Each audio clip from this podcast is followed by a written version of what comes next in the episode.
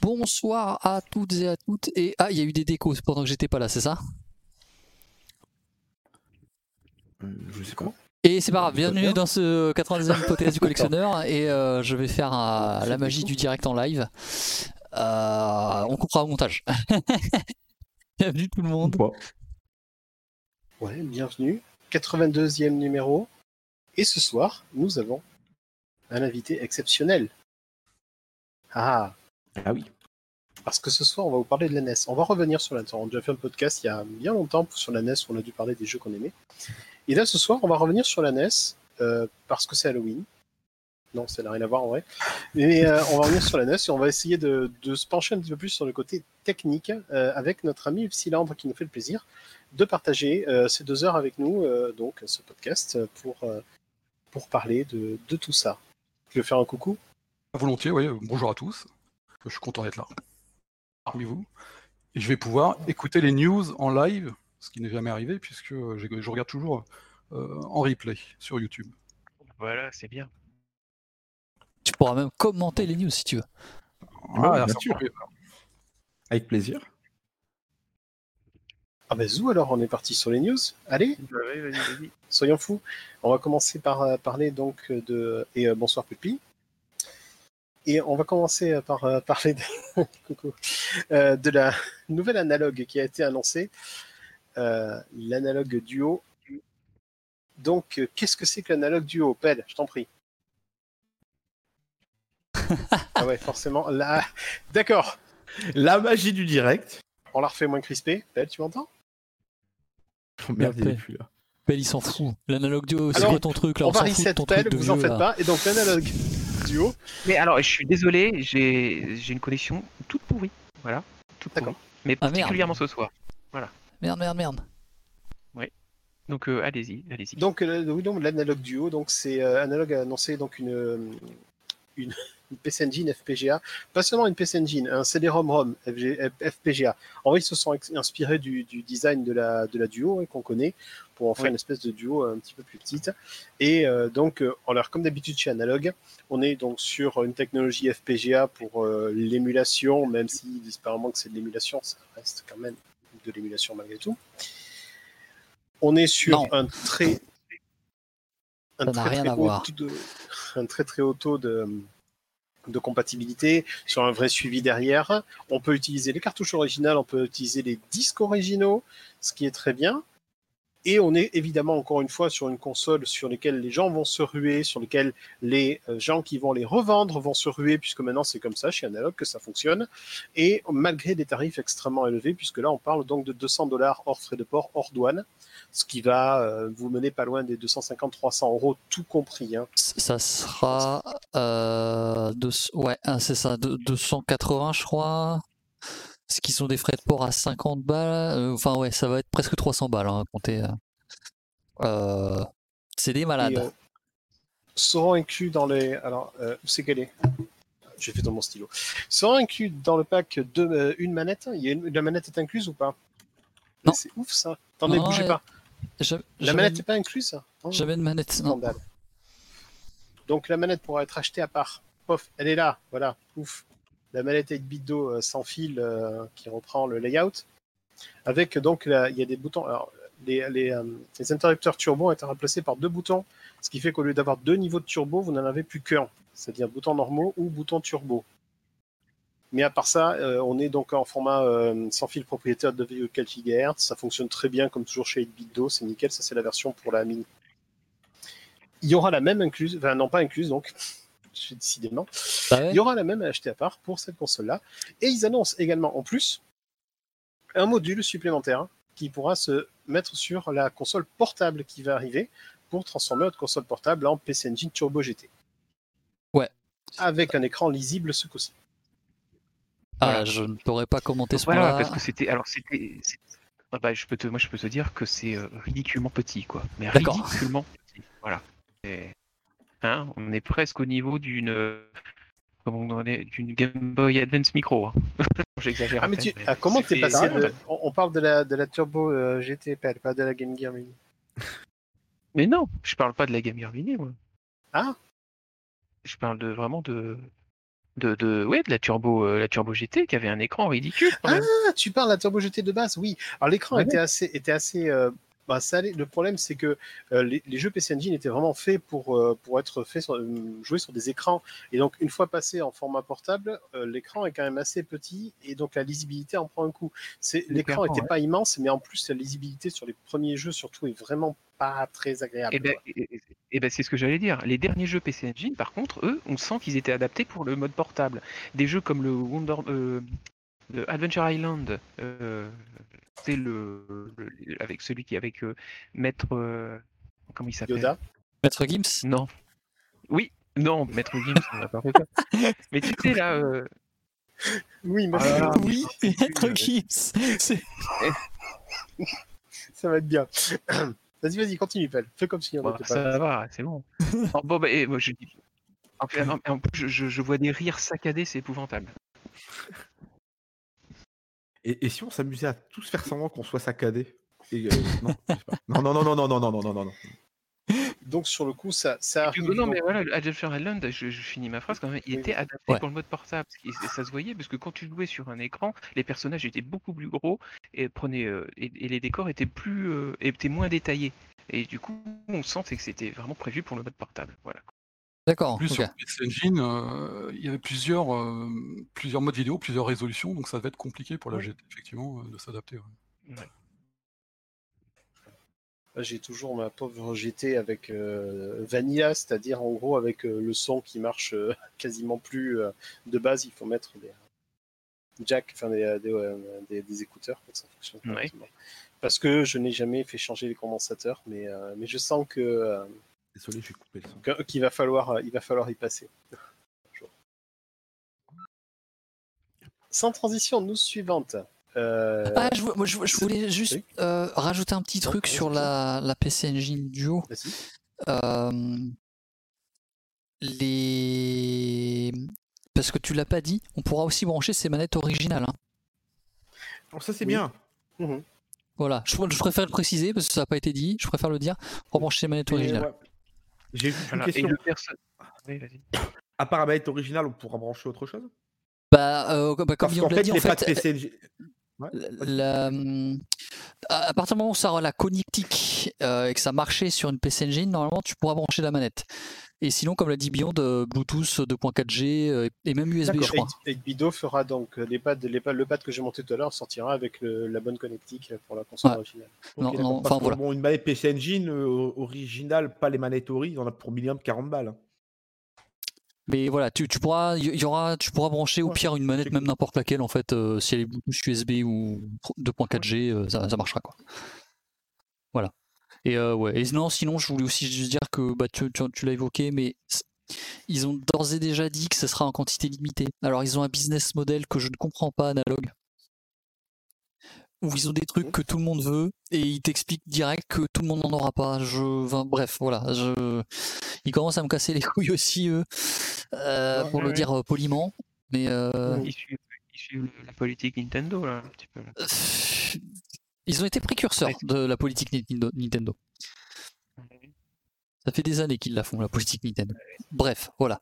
Jamais plus, est arrivé. bon, ils ont, ils ont, euh, ils ont même pas besoin de dire qu'ils en ont peu. De toute façon, comme a dit, euh, Oui, il y a une certaine ruée. Il y a des maintenant, voilà, des euh, des, des personnes qui, qui achètent juste ces consoles-là pour les revendre sur eBay. hein. C'est- On en est là euh, maintenant euh, parce qu'ils savent que, euh, notamment sur la sur la Super NT, il y en a plus. Ça y est, et on ne sait pas quand est-ce qu'il y en aura à nouveau. Donc euh, Mm.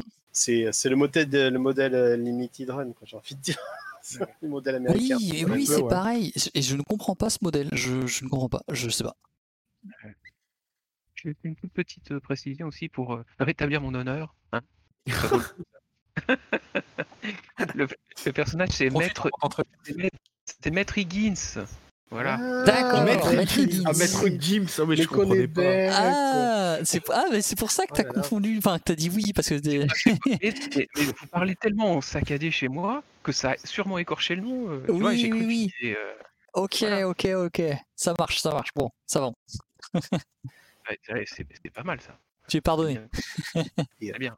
Bonsoir à toutes les personnes qui arrivent dans le chat. Oui, je, je dis, euh, j'en réagis à l'avatar de Bosdick. Donc, euh, Bosdick euh, n'est pas parmi nous ce soir, il ne peut pas être là. Ouais. Et donc, euh, on lui fait des bisous, on lui fait un coucou, et euh, on espère que la prochaine fois, il sera, il sera parmi nous. Exactement. Mais, ce- mais ceci étant dit, vous avez raison, son avatar, il est, c'est la perfection. Voilà, il y a rien à Il changer. aura Et il est dans le thème, il est dans le thème, il est dans le thème toujours. hein. Ah, c'est basique. Et donc, news suivante. Euh, Il y en a d'autres qui veulent surfer sur la, sur, sur la mode des, des consoles euh, rétro. Et il y en a qui se sont même dit tiens, euh, leur idée de Game Watch Nintendo, elle est tellement géniale que nous, Atari, on va ressortir Pong comme ça. C'est culotté, ça. Et donc, voilà, Mini Pong Junior arrive avec un écran noir et blanc apparemment, euh, un potard de chaque côté, et voilà. Honnêtement, être- moi je, trouve, moi, moi, je- moi, je trouve ça stylé de fou. En vrai. en je- En il est ça beau, doit hein. être super- et ça doit être super addictif en vrai. Mais vraiment, je pense que tu dois passer mais des heures là-dessus quoi. Enfin moi, c'est le truc qui me plairait. En, en- Vraiment. en vrai, honnêtement, je trouve l'objet assez beau, moi. Euh, je l'achèterai pas, hein, c'est- là je suis pas la cible, Ouais, non, non, mais pareil, euh, hein. je, je trouve l'objet assez beau. Voilà, je, je sais pas combien ça coûte par contre. Il y a un prix? Ouais, ouais bah Beyond. On n'a pas encore, on n'a pas encore de, de, de, de tarif. Bah, si c'est le même délire que le Pong dans la borne, faut compter un truc comme 20 balles, un truc comme ça, non? Je sais plus, j'ai regardé. Ça, ça Voilà, vaut un- le, le Game Watch Nintendo avec son écran euh, couleur, ils le sortent à, à 50 Euh, euros. Prix public du mini borne Pong, c'est quoi 20, euh, ouais, 20 30 balles en fait, et tu le vois actuellement à 23 balles sur Amazon en Prime. Ah, par contre, de profil, euh, ouais, non, c'est pas pareil. Ouais, attends. ouais. Ah ouais. Tandis que là, moi je, moi je trouve ça stylé en fait. S'ils continuent à sortir ce genre de produit, c'est que je pense qu'il doit y avoir le public. Hein, qui sont Ouais, contents à je chaque pense fois aussi, de toute façon. ouais. Ah, En vrai, il y a plus, il y a plus d'amateurs d'Atari, euh, comment dire, euh, aux États-Unis que chez nous en fait. C'est comment dire? Mhm. Ah, on a, Donc, ah, voilà. si- si, on, on, on- j'ai quelques précisions. euh, L'écran fait 7,9 C'est pouces normal. Et euh, ça fait 30 cm de long le boozer. Donc euh, ouais, c'est une mini, mais pas mini tant que ça. Hein. C'est une mini Ouais. maxi. 30 cm Ouais, ouais, ouais. de long, ça commence, à, ça commence à être compliqué à mettre dans la poche quand même. Mais il y aurait vraiment que dedans parce que franchement, il y aurait une sélection avec un, un arcanoïde, tu sais, euh, enfin un 4 briques, euh, tout ça, ça, ça fonctionnerait bien. c'est- A priori, on n'a que Pong. Un breakout. Ouais. Mais, euh, mais après, on, on verra bien quand ça sortira. Comme d'hab, hein, on- dès que, dès que c'est dispo, quand c'est dispo. euh, Ouais. On, aura l'occasion d'en reparler. Là, pour l'instant, voilà, on m'en- les, les infos sont encore un petit peu chiches. Non, j'ai vraiment même aucune. euh, on a- Ça marche à pile. voilà, ça, voilà, ça marche à Ah, pile. Vintage jusqu'au bout. voilà, pas de prix et, euh, et on ne sait pas exactement quand est-ce que ça sort. On aura l'occasion, je pense, d'en parler. Qu- Comme, non, quoique vintage, non, parce que les manettes euh, des Xbox Series X euh, et S euh, sont aussi toujours rapides. C'est vrai. Et enfin, Après, l'autonomie euh, est très bonne. donc, voilà. on va terminer ces news avec deux, euh, deux localisations. Alors déjà, une, euh, un jeu dont on a parlé, euh, le reboot de Cotton Fantasy Night Dreams arrive en Europe. Ça a été confirmé. Euh, ce qui, euh, on se dit, ouais, ouais, et alors Eh ben, Vu le nombre de jeux de la série Cotton qui sont sortis en Europe officiellement jusqu'à maintenant, ben, c'était pas gagné. Et là, celui-là, il arrive, donc on euh, rappelle ce que c'est euh, Cotton Reboot. Cotton Reboot, c'est la version 68000 et X68000 de Cotton, et également une version qui a été euh, refaite, euh, cette version qui a été remise au goût du jour, qui est considérée comme, euh, comme la meilleure. Et donc ça arrive sur Switch et PS4 euh, l'année prochaine, chez nous. Voilà. On n'a pas encore euh, plus d'infos que ça, hein. je crois pas qu'on ait même pas de tarif, rien du tout. euh. Ouais. On s- voilà, ils ont juste dit euh, Q1 2021, ce sera en téléchargement. On aura en mode 16 neuvième, mais D'accord. et apparemment personnage- il y aura une version boîte Ah ouais. limitée et puis ensuite, mais tout ça, euh, on aura l'occasion d'en parler parce que pour l'instant, on n'a pas encore non plus de précision. Mais les amoureux des jeux en boîte pourront acheter. Mais qui sont-ils? Mais qui sont-ils? Donc le personnage sur le sur l'annonce du qui pourrait être une jaquette là, tu sais, euh, du jeu, euh, avec son armure euh, très cafard insectoïde, ça me rappelle vaguement Dynastic Hero, tu sais la Mhm. version euh, Wonder Boy de la PC Engine. de Wonder Boy 5 qui est euh, pas la plus réussie au niveau du design, on va dire. Non, non, elle est spéciale. ouais. Et donc euh, l'autre localisation, alors, je vais mettre le, le tweet officiel directement. Nintendo nous fait la surprise euh, de nous localiser le tout premier Fire Emblem, celui Ouais. de la Famicom. Ok. Ouais, ouais, d'accord. Alors, évidemment, encore une fois, Nintendo, ils ont fait une jolie vidéo pour nous montrer le, le Fire Emblem, tout ça. On s'est dit, wow, super! Et moi, le premier réflexe, je me suis dit, c'est oh super, ils le mettent dans la console virtuelle avec les autres jeux. Bah oui. Ah non Bah, Ah Eh ouais. ben non, ben non, ben non, c'est- Voyons. c'est Nintendo, pas fou. Euh, et donc Oui. sur le coup, Nintendo va vendre euh, Fire Emblem à euh, 6,99€. Et et parce que on va s'énerver un coup comme d'habitude, il va y avoir une édition limitée aux États-Unis. Et Ah, sans jeu. Et sans le jeu en plus. Hein. Si, Ah, ah, si, y a avec le le jeu jeu. Mais en code 2DL Euh, alors. Il y a un code. Voilà. Ah voilà, ok. Bon, y a, alors, par contre, mon information la- était partielle. l'édition- L'édition limitée est à- va, va valoir 50 dollars. On ne sait pas encore quel magasin va les avoir, mais apparemment, euh, ils parlent de selected retailer. Je pense qu'on va avoir du GameStop, des trucs comme ça. GameStop, euh, ils n'en voient pas en Europe, même pas en rêve, donc il va falloir trouver quelqu'un sur place qui peut avoir ça.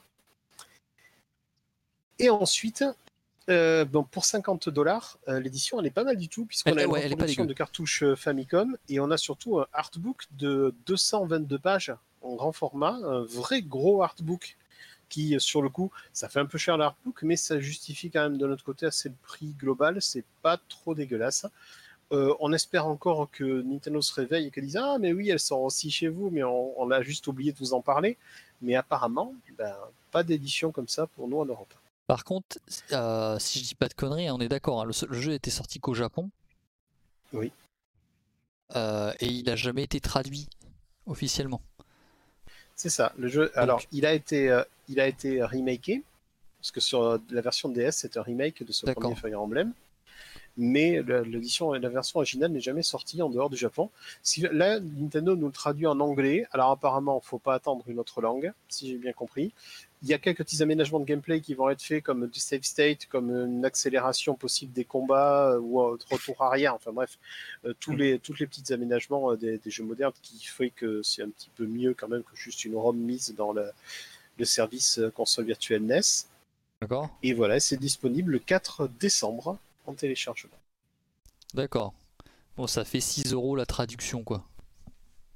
6 euros pour un jeu Famicom euh, traduit, sachant que c'est le premier Fire Emblem.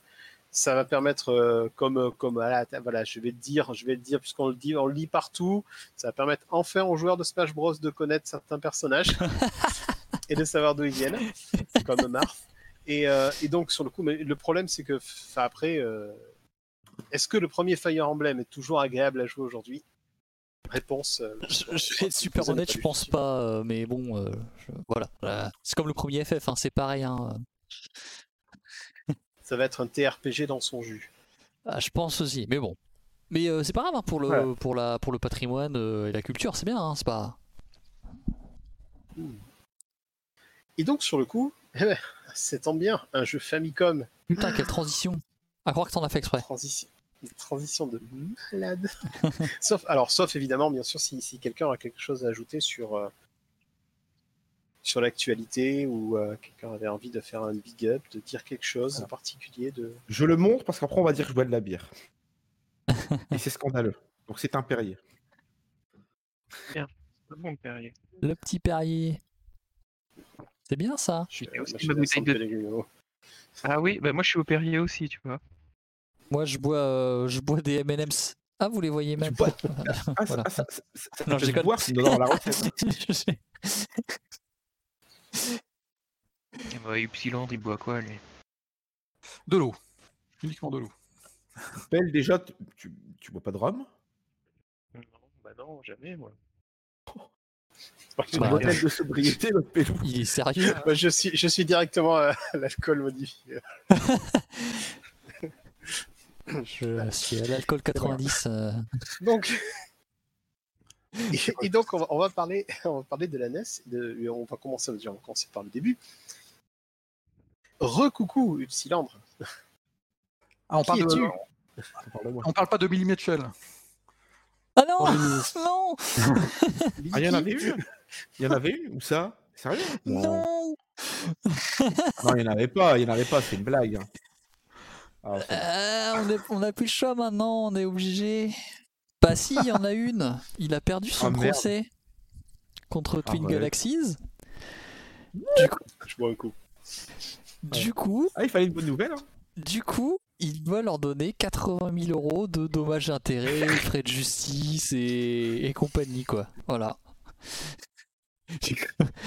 Mais c'est-à-dire, c'est-à-dire que du coup, il y a une cour de justice américaine qui, euh, en gros, lui a dit Ah non, non, mec, t'as triché, c'est officiel. Oui. Euh, Voilà. Maintenant, tu fais chier, tu dégages. Et il doit payer 80 000 euros pour ça. Voilà, Euh, dollars, dollars. Oh mon dieu. Et bah, dis donc. Bref, Incroyable. voilà, Oui, bref. il y a une justice et. Bon, Oh donc après avoir saboté mon introduction, Désolé. Je suis volontaire. T'es en train de donc plus euh, nous dire qui tu es et pourquoi est-ce que tu es connu? Euh, bah, hmm, je me suis découvert une passion pour la NES assez récente, euh, je dirais il y a, il y a 4-5 années. Et euh, je suis plutôt de nature curieuse, donc moi je m'intéresse surtout à euh, comment les jeux fonctionnent, comment les machines fonctionnent.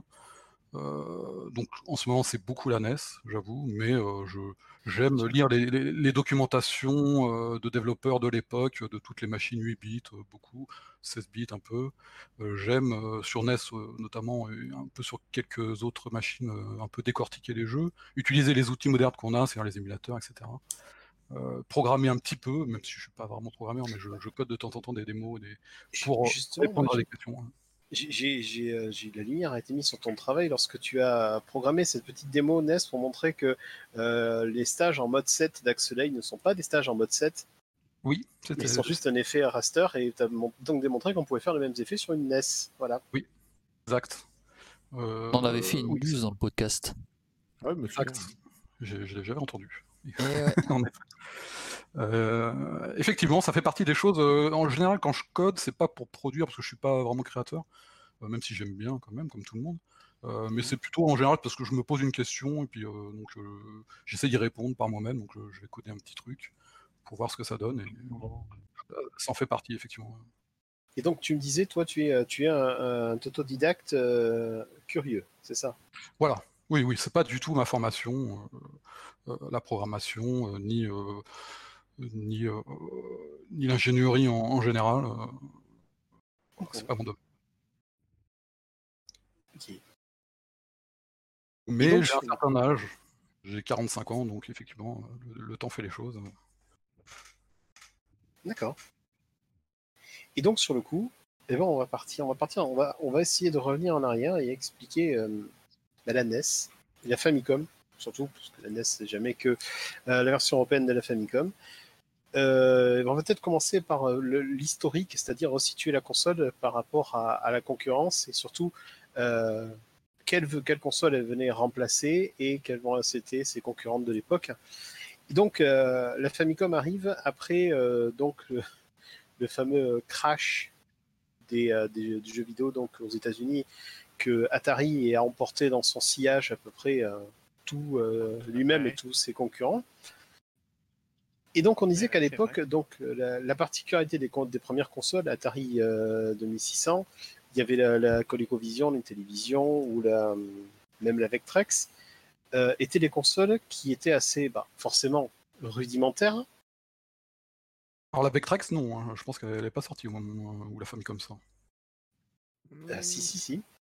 Ah, c'est c'est 82 euh, Oui, c'est 82, oui, non, t'as raison. Oui, c'est euh, elle, elle était déjà 82 le. Vectrex, oui, effectivement. Ouais, ouais. Et, et donc, c'était des consoles assez rudimentaires et, euh, et qui permettaient d'avoir des jeux avec peu de couleurs, euh, très peu d'effets spéciaux, euh, des sonorités extrêmement euh, sommaires et euh, également des jeux qui se déroulaient écran par écran avec des écrans fixes. Alors, voilà. Et donc, sur le coup, la Famicom arrive, et euh, dans un premier temps, elle, euh, elle a surtout des jeux qui, euh, ben, qui essaient de reproduire un peu les concepts de ce qui se faisait à l'Ouest avant. Avec des jeux assez simples, comme le premier Mario Bros, comme les Donkey Kong. Ça, euh, tout à. Oui, non, c'est ça. C'est-à-dire que oui, on a, on a une machine, euh, la Famicom, qui apporte quelque chose de nouveau, c'est-à-dire euh, vraiment du scrolling hardware, qui Mhm. n'existait pas dans le salon. On n'avait aucune machine euh, dans nos salons qui, qui faisait ça en hardware, vraiment, à 100%. Euh, et euh, malgré tout, bah, la première année, effectivement, on n'a que des jeux en écran fixe, euh, bah, principalement des adaptations de l'arcade, parce que voilà, c'est un peu ce qu'on avait aussi en arcade, hein, les Donkey Kong, les Popeye, les Mario Bros, le premier. Et donc, effectivement, les- la première année, elle se place un peu comme une ColecoVision. quoi. Euh, Il y a, il d'ailleurs une filiation avec la ColecoVision euh, qui est intéressante. C'est-à-dire?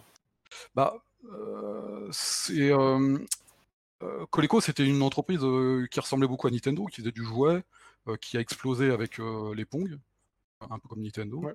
Euh, et euh, donc euh, Nintendo, il les regardait quand même euh, de loin. Et puis, quand Coleco lance cette console, la ColecoVision, en plus de ça, ils contactent donc Nintendo pour avoir la licence pour Donkey Kong. Donc ça les met encore plus en relation. Et donc Nintendo regarde ça de loin, et puis ils ont même failli distribuer la ColecoVision au Japon. Donc ils ont eu des ColecoVision. Et, euh, et je pense que le déclencheur, ça a été la ColecoVision. Et quand tu regardes un peu euh, comment est la conception du processeur graphique de, la Famicom, tu vois, tu vois euh, un petit peu d'inspiration du, processeur graphique de la ColecoVision, qui est un, qui est un processeur de Texas Instruments. Euh, et on voit, on, voit- on voit, qu'il y a eu une inspiration, on voit qu'ils l'ont décortiqué quand même. On voit qu'ils se sont un peu inspirés de la Coleco, et on voit qu'ils avaient comme objectif de faire beaucoup mieux pour moins cher à ce moment-là. Dire que Nintendo c'est des copieurs, Des copiteurs. des copiteurs. Bah, il, je- il- il a fallu partir sur une base parce qu'ils ont quand même fait cet effort quand même qui était euh, assez, euh, assez, euh, assez couillu quand même de, de faire du custom, vraiment de faire une machine vraiment customisée. C'était pas le cas du tout de la ColecoVision. La ColecoVision, euh, euh, Coleco s'est s'est servi dans le catalogue de Texas Instruments et puis dans le catalogue de, de ce qui existait, c'est un Z80 classique, etc. Euh, C'est une, console construite sur catalogue. Euh, la, la NES, enfin la Famicom, c'est la philosophie vraiment euh, d'Atari avec la, la VCS c'est vraiment de faire une machine complètement custom et donc du coup qui va être extrêmement efficace. euh, Donc tu disais, oui, c'est a surtout en termes de hardware une filiation avec, avec l'Atari 2600.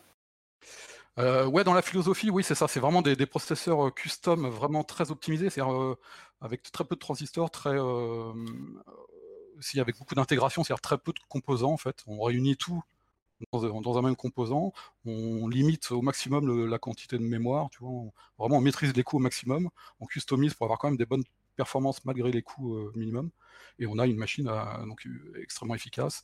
D'ailleurs, on n'a pas de BIOS par exemple, pas de BIOS dans une Famicom, alors D'accord. qu'il y en avait dans, dans toutes les vieilles machines, il y en avait, sauf l'Atari VCS par exemple, qui avait fait cette économie-là aussi, de, de même pas mettre de BIOS, comme ça, on fait l'économie d'une ROM en plus dans la machine. Bon, après, donc, chez on- Atari, ils, ils étaient très connus aussi pour. euh, euh, entre les prototypes et les choses qui sortaient, ils retiraient un maximum de trucs. Tout ce qui pouvait leur, leur coûter ne serait-ce qu'un centime, ils essayaient de le retirer. Euh, je crois que j'avais lu il y a quelques années, je ne sais pas si j'arriverai à retrouver l'article, ou même où j'ai lu ça, que le connecteur en fait euh, cartouche, en fait à la base ils avaient prévu autre chose, mais comme ils ont pu avoir un bon plan, bah, ils se sont dit on utilise ça. Oui, c'est possible, il y, a il y a une grosse maîtrise des coûts euh, sur l'Atari Oui, voilà. Ça a fait son succès et ça a fait le succès euh, ouais, de la Famicom, c'est clair. Ouais.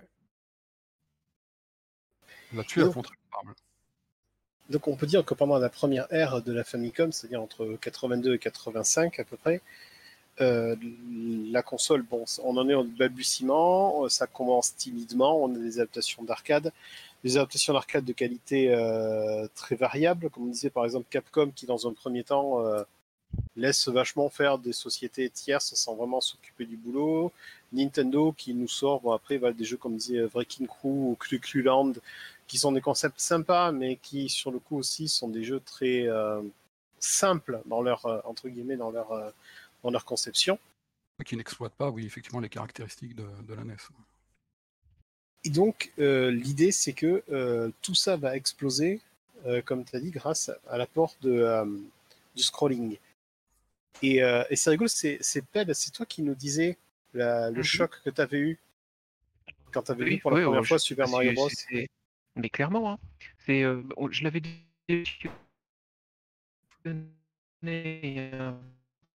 peu dans un podcast antérieur. Et euh, que bah, Monsieur Chou, quand on parlait de la Atari 2600, moi évoqué surtout les, les jeux, comme tu disais, d'une seule case en fait, enfin, qui Pac-Man, tu vois. Oui, T'as un écran fixe et tu, tu, y a pas de scrolling quoi, c'est ça que je veux dire. Euh, après, il y avait des jeux un peu à la Pitfall, mais c'était quand même, euh, ça passait de case en case quand même. Et moi, la première fois que j'ai vu euh, le Super Mario Bros sur NES, donc c'était le jeu qui était vendu avec, je ne, je ne m'attendais pas à, à- ça en fait. C'est drôle, hein, c'est mon frère qui l'avait eu et je savais pas du tout à quoi pouvait ressembler un jeu NES avant de l'avoir vu et je ne revenais pas que le jeu se déplaçait euh, euh, de gauche à droite en fait. Euh, mais, vraiment, c'était, vraiment, ça a été un choc mais incroyable. L'écran il bouge, c'est vraiment, on disait tous ça hein, dans la pièce. L'écran il bouge. Et du coup, bah, du coup, bah, c'est là que tu vas en venir, hein, Monsieur Ypsilandre. C'est-à-dire avec euh, justement, c'est ce que permettait la NES et c'était vraiment euh, un pas euh, énorme.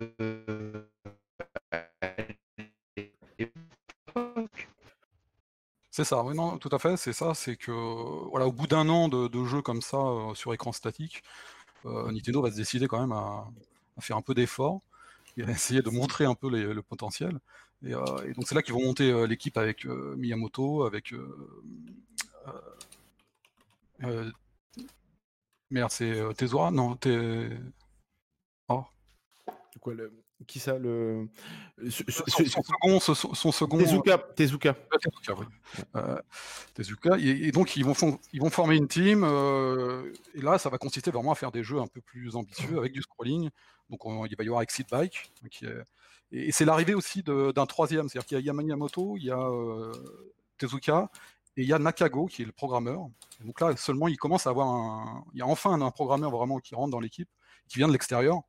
hein, qui, vient, c'est une société euh, SRD euh, externe qui vient les aider parce qu'ils ont une expérience sur le, type de CPU de, la Famicom qui est, qui est un, 6000, euh, qui est un 6502 euh, et qui au Japon n'est pas très utilisé. C'est- Tout fonctionne autour du Z80 au Japon, hein, que ce soit en arcade, les micros euh, japonais, euh, voilà, même euh, la Coleco, enfin les, pas la Coleco, mais la SG1000, ou, voilà, etc.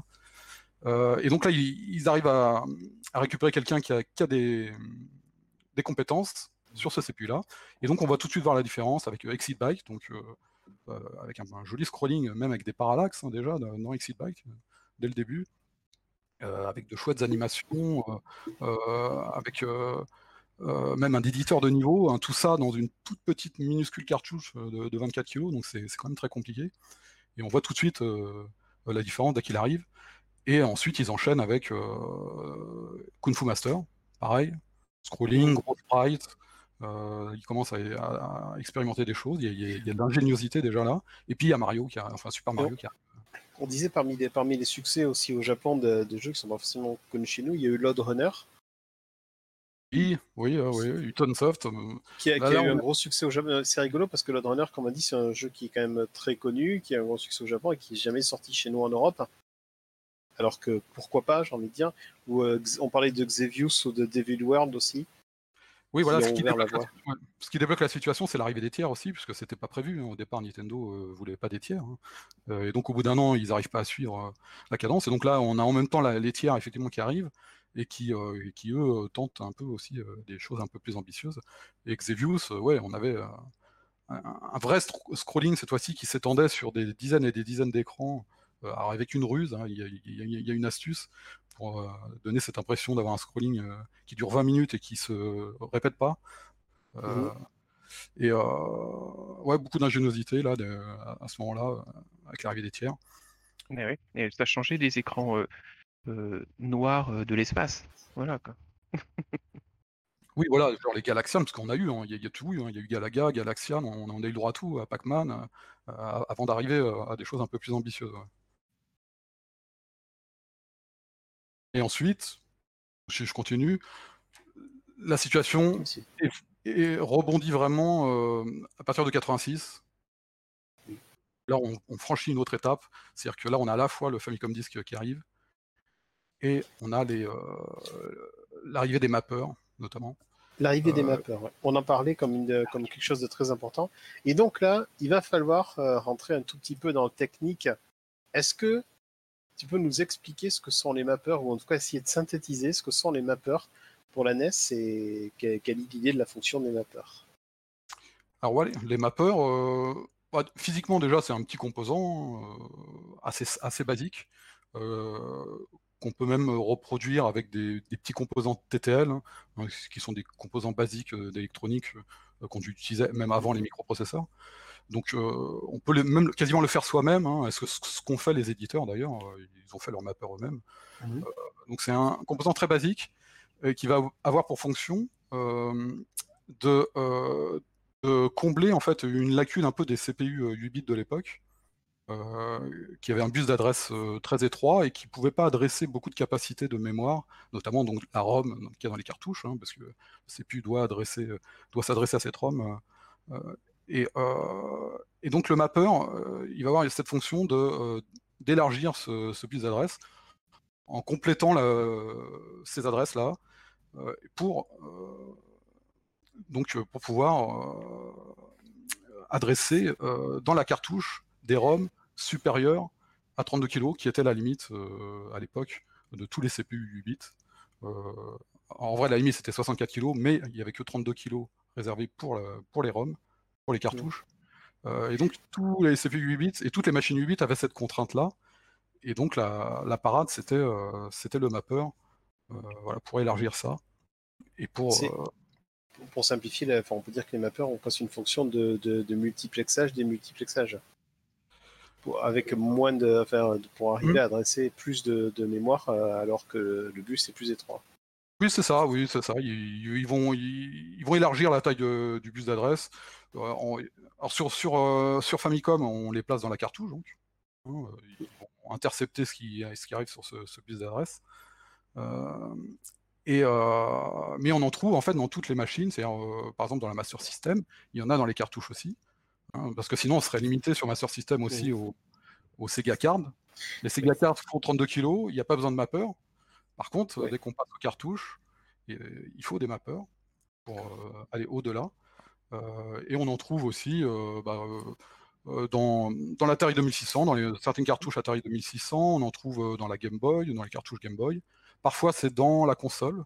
Par exemple, le, MSX ou le, la GX4000, c'est le mapper, il est dans la console directement. Euh, donc, il n'y a pas besoin d'en mettre un dans chaque cartouche, du coup. Euh, même dans la Neo Geo, ça arrive des fois euh, qu'il y a un mapper dans les cartouches Neo Geo. Euh, voilà, la, la PC Engine, euh, on a l'exemple de Street Fighter euh, 2. D'accord, ouais. A été obligé d'utiliser un mapper aussi. Euh, Mm. Voilà. Mais grosso modo, on en trouve partout. Mais dans la NES, c'est vrai que c'est un petit peu différent. Parce qu'on a, je sais qu'en termes d'émulation, on parle souvent de ces mappeurs euh, pas forcément pris en charge, qui sont, euh, voilà, si si si, si l'émulateur n'a pas implanté les mappeurs de chaque euh, de chaque éditeur, chaque mapper particulier de chaque éditeur, certains jeux sont incompatibles sur le coup avec euh, avec l'émulation. Ça faisait partie. il y a 20 ans, on avait toujours euh, sur les émulateurs NES, c'était euh, quel émulateur émule le plus de mappeurs pour avoir la plus grande compatibilité. Alors ça, c'est une des raisons, effectivement, pourquoi on en parle beaucoup sur NES, c'est que euh, sur NES, il y a eu cette particularité que les éditeurs, euh, enfin sur Famicom en tout cas, au Japon, euh, les éditeurs faisaient leurs cartouches, ils fabriquaient leurs cartouches, et donc ils fabriquaient aussi leurs mappers. Chacun fabriquait son mapper, euh, avec différentes euh, caractéristiques. Euh, et donc il y a énormément de mappers, du coup, à cause de ça, parce que Nito n'a pas... euh, autant aux États-Unis, ils se sont rattrapés, ils ont pris le contrôle vraiment, et ils ont dit stop à ça, à ce Parce genre que- de. Euh, mais, au- euh, mais au Japon, euh, non, il y a eu ce problème-là. Oui, c'est vrai qu'au Japon, on se- donc les, les cartouches Famicom ont des couleurs différentes, ont des tailles parfois Des formes différentes, aussi. ouais. des formes différentes. C'est- vraiment parce que c'était, c'est un peu, enfin, Nintendo n'était pas aussi bien organisé. À partir du moment où ils ont, ils se sont mis à vouloir conquérir le c'est sans doute aussi une des raisons pour lesquelles les forme des cartouches ont changé chez nous, c'est que Nintendo a repris le contrôle et on a créé son, donc le fameux système Nintendo qui consiste à commander un certain nombre de cartouches à Nintendo, qui les fabrique et les livre à l'éditeur qui, à son tour, va les distribuer euh, dans le commerce. Et qui tiendra donc euh, jusqu'à ce que Sony arrive avec sa PS1 et décide que euh, c'était assez. On va dire ça comme ça. oui, voilà, on peut dire ça. Alors ça, c'est une des raisons, mais en fait, il y, a une autre raison pour laquelle on parle beaucoup des mappeurs, en fait, sur la NES. Et c'est lié à vraiment une spécificité de la NES. Euh, c'est que normalement, dans toutes les machines, euh, comme je vous ai dit, le mapper, il sert à, compléter, enfin, en, tout cas, à étendre le, bus d'adressage du CPU, pour mhm. adresser plus de, ROM dans la cartouche, notamment. Hein. Euh, mais y a, la NES a une particularité, c'est que son port cartouche, au travers du port cartouche, il ne passe pas seulement le bus du CPU, mais aussi le bus du processeur graphique. Donc il y a vraiment les deux bus qui passent dans le port cartouche. Mhm. Euh, ça, ça n'existe pas sur euh, aucune des, autres consoles, que ce soit de l'Intellivision jusqu'à la Super NES. Euh, elles ont toutes le même schéma, c'est-à-dire juste le CPU qui, qui va aller piocher dans la cartouche. Là, on a aussi le processeur graphique qui peut accéder à la cartouche aussi. Et il va même, il est même obligé d'aller se, se, fournir dans la cartouche, un peu comme on a en arcade. Ça se passe un peu comme ça en arcade et donc sur la Neo Geo. Et donc ça, c'est vraiment une singularité de, la Famicom. Et du coup, le mapper, il va aussi avoir cette fonction-là, pas seulement du côté CPU, mais aussi du côté processeur graphique. Il va pouvoir étendre la capacité euh, du processeur graphique à accéder à, des ROM de plus en plus grosses, hein, parce que la cartouche contient aussi une ROM donc pour le processeur graphique et une ROM pour le CPU. Mmh. Il y a vraiment une ROM pour chacun des processeurs, contrairement aux autres machines. Et donc là, le mapper, il va avoir une fonction plus complexe euh, dans la Famicom que dans les autres consoles. C'est qu'il va devoir aussi euh, gérer cette partie-là. Et, là, il va y avoir des fonctions intéressantes euh, grâce à ça. parce que le mapper va pouvoir switcher les banques. C'est-à-dire. comment dire Passer de l'une à l'autre, permuter. la, ROM graphique qui est, dans la cartouche, elle contient euh, un catalogue de tuiles graphiques qui sert à construire l'image. Mhm. Euh, normalement, euh, le processeur graphique ne peut en utiliser que 8 kg.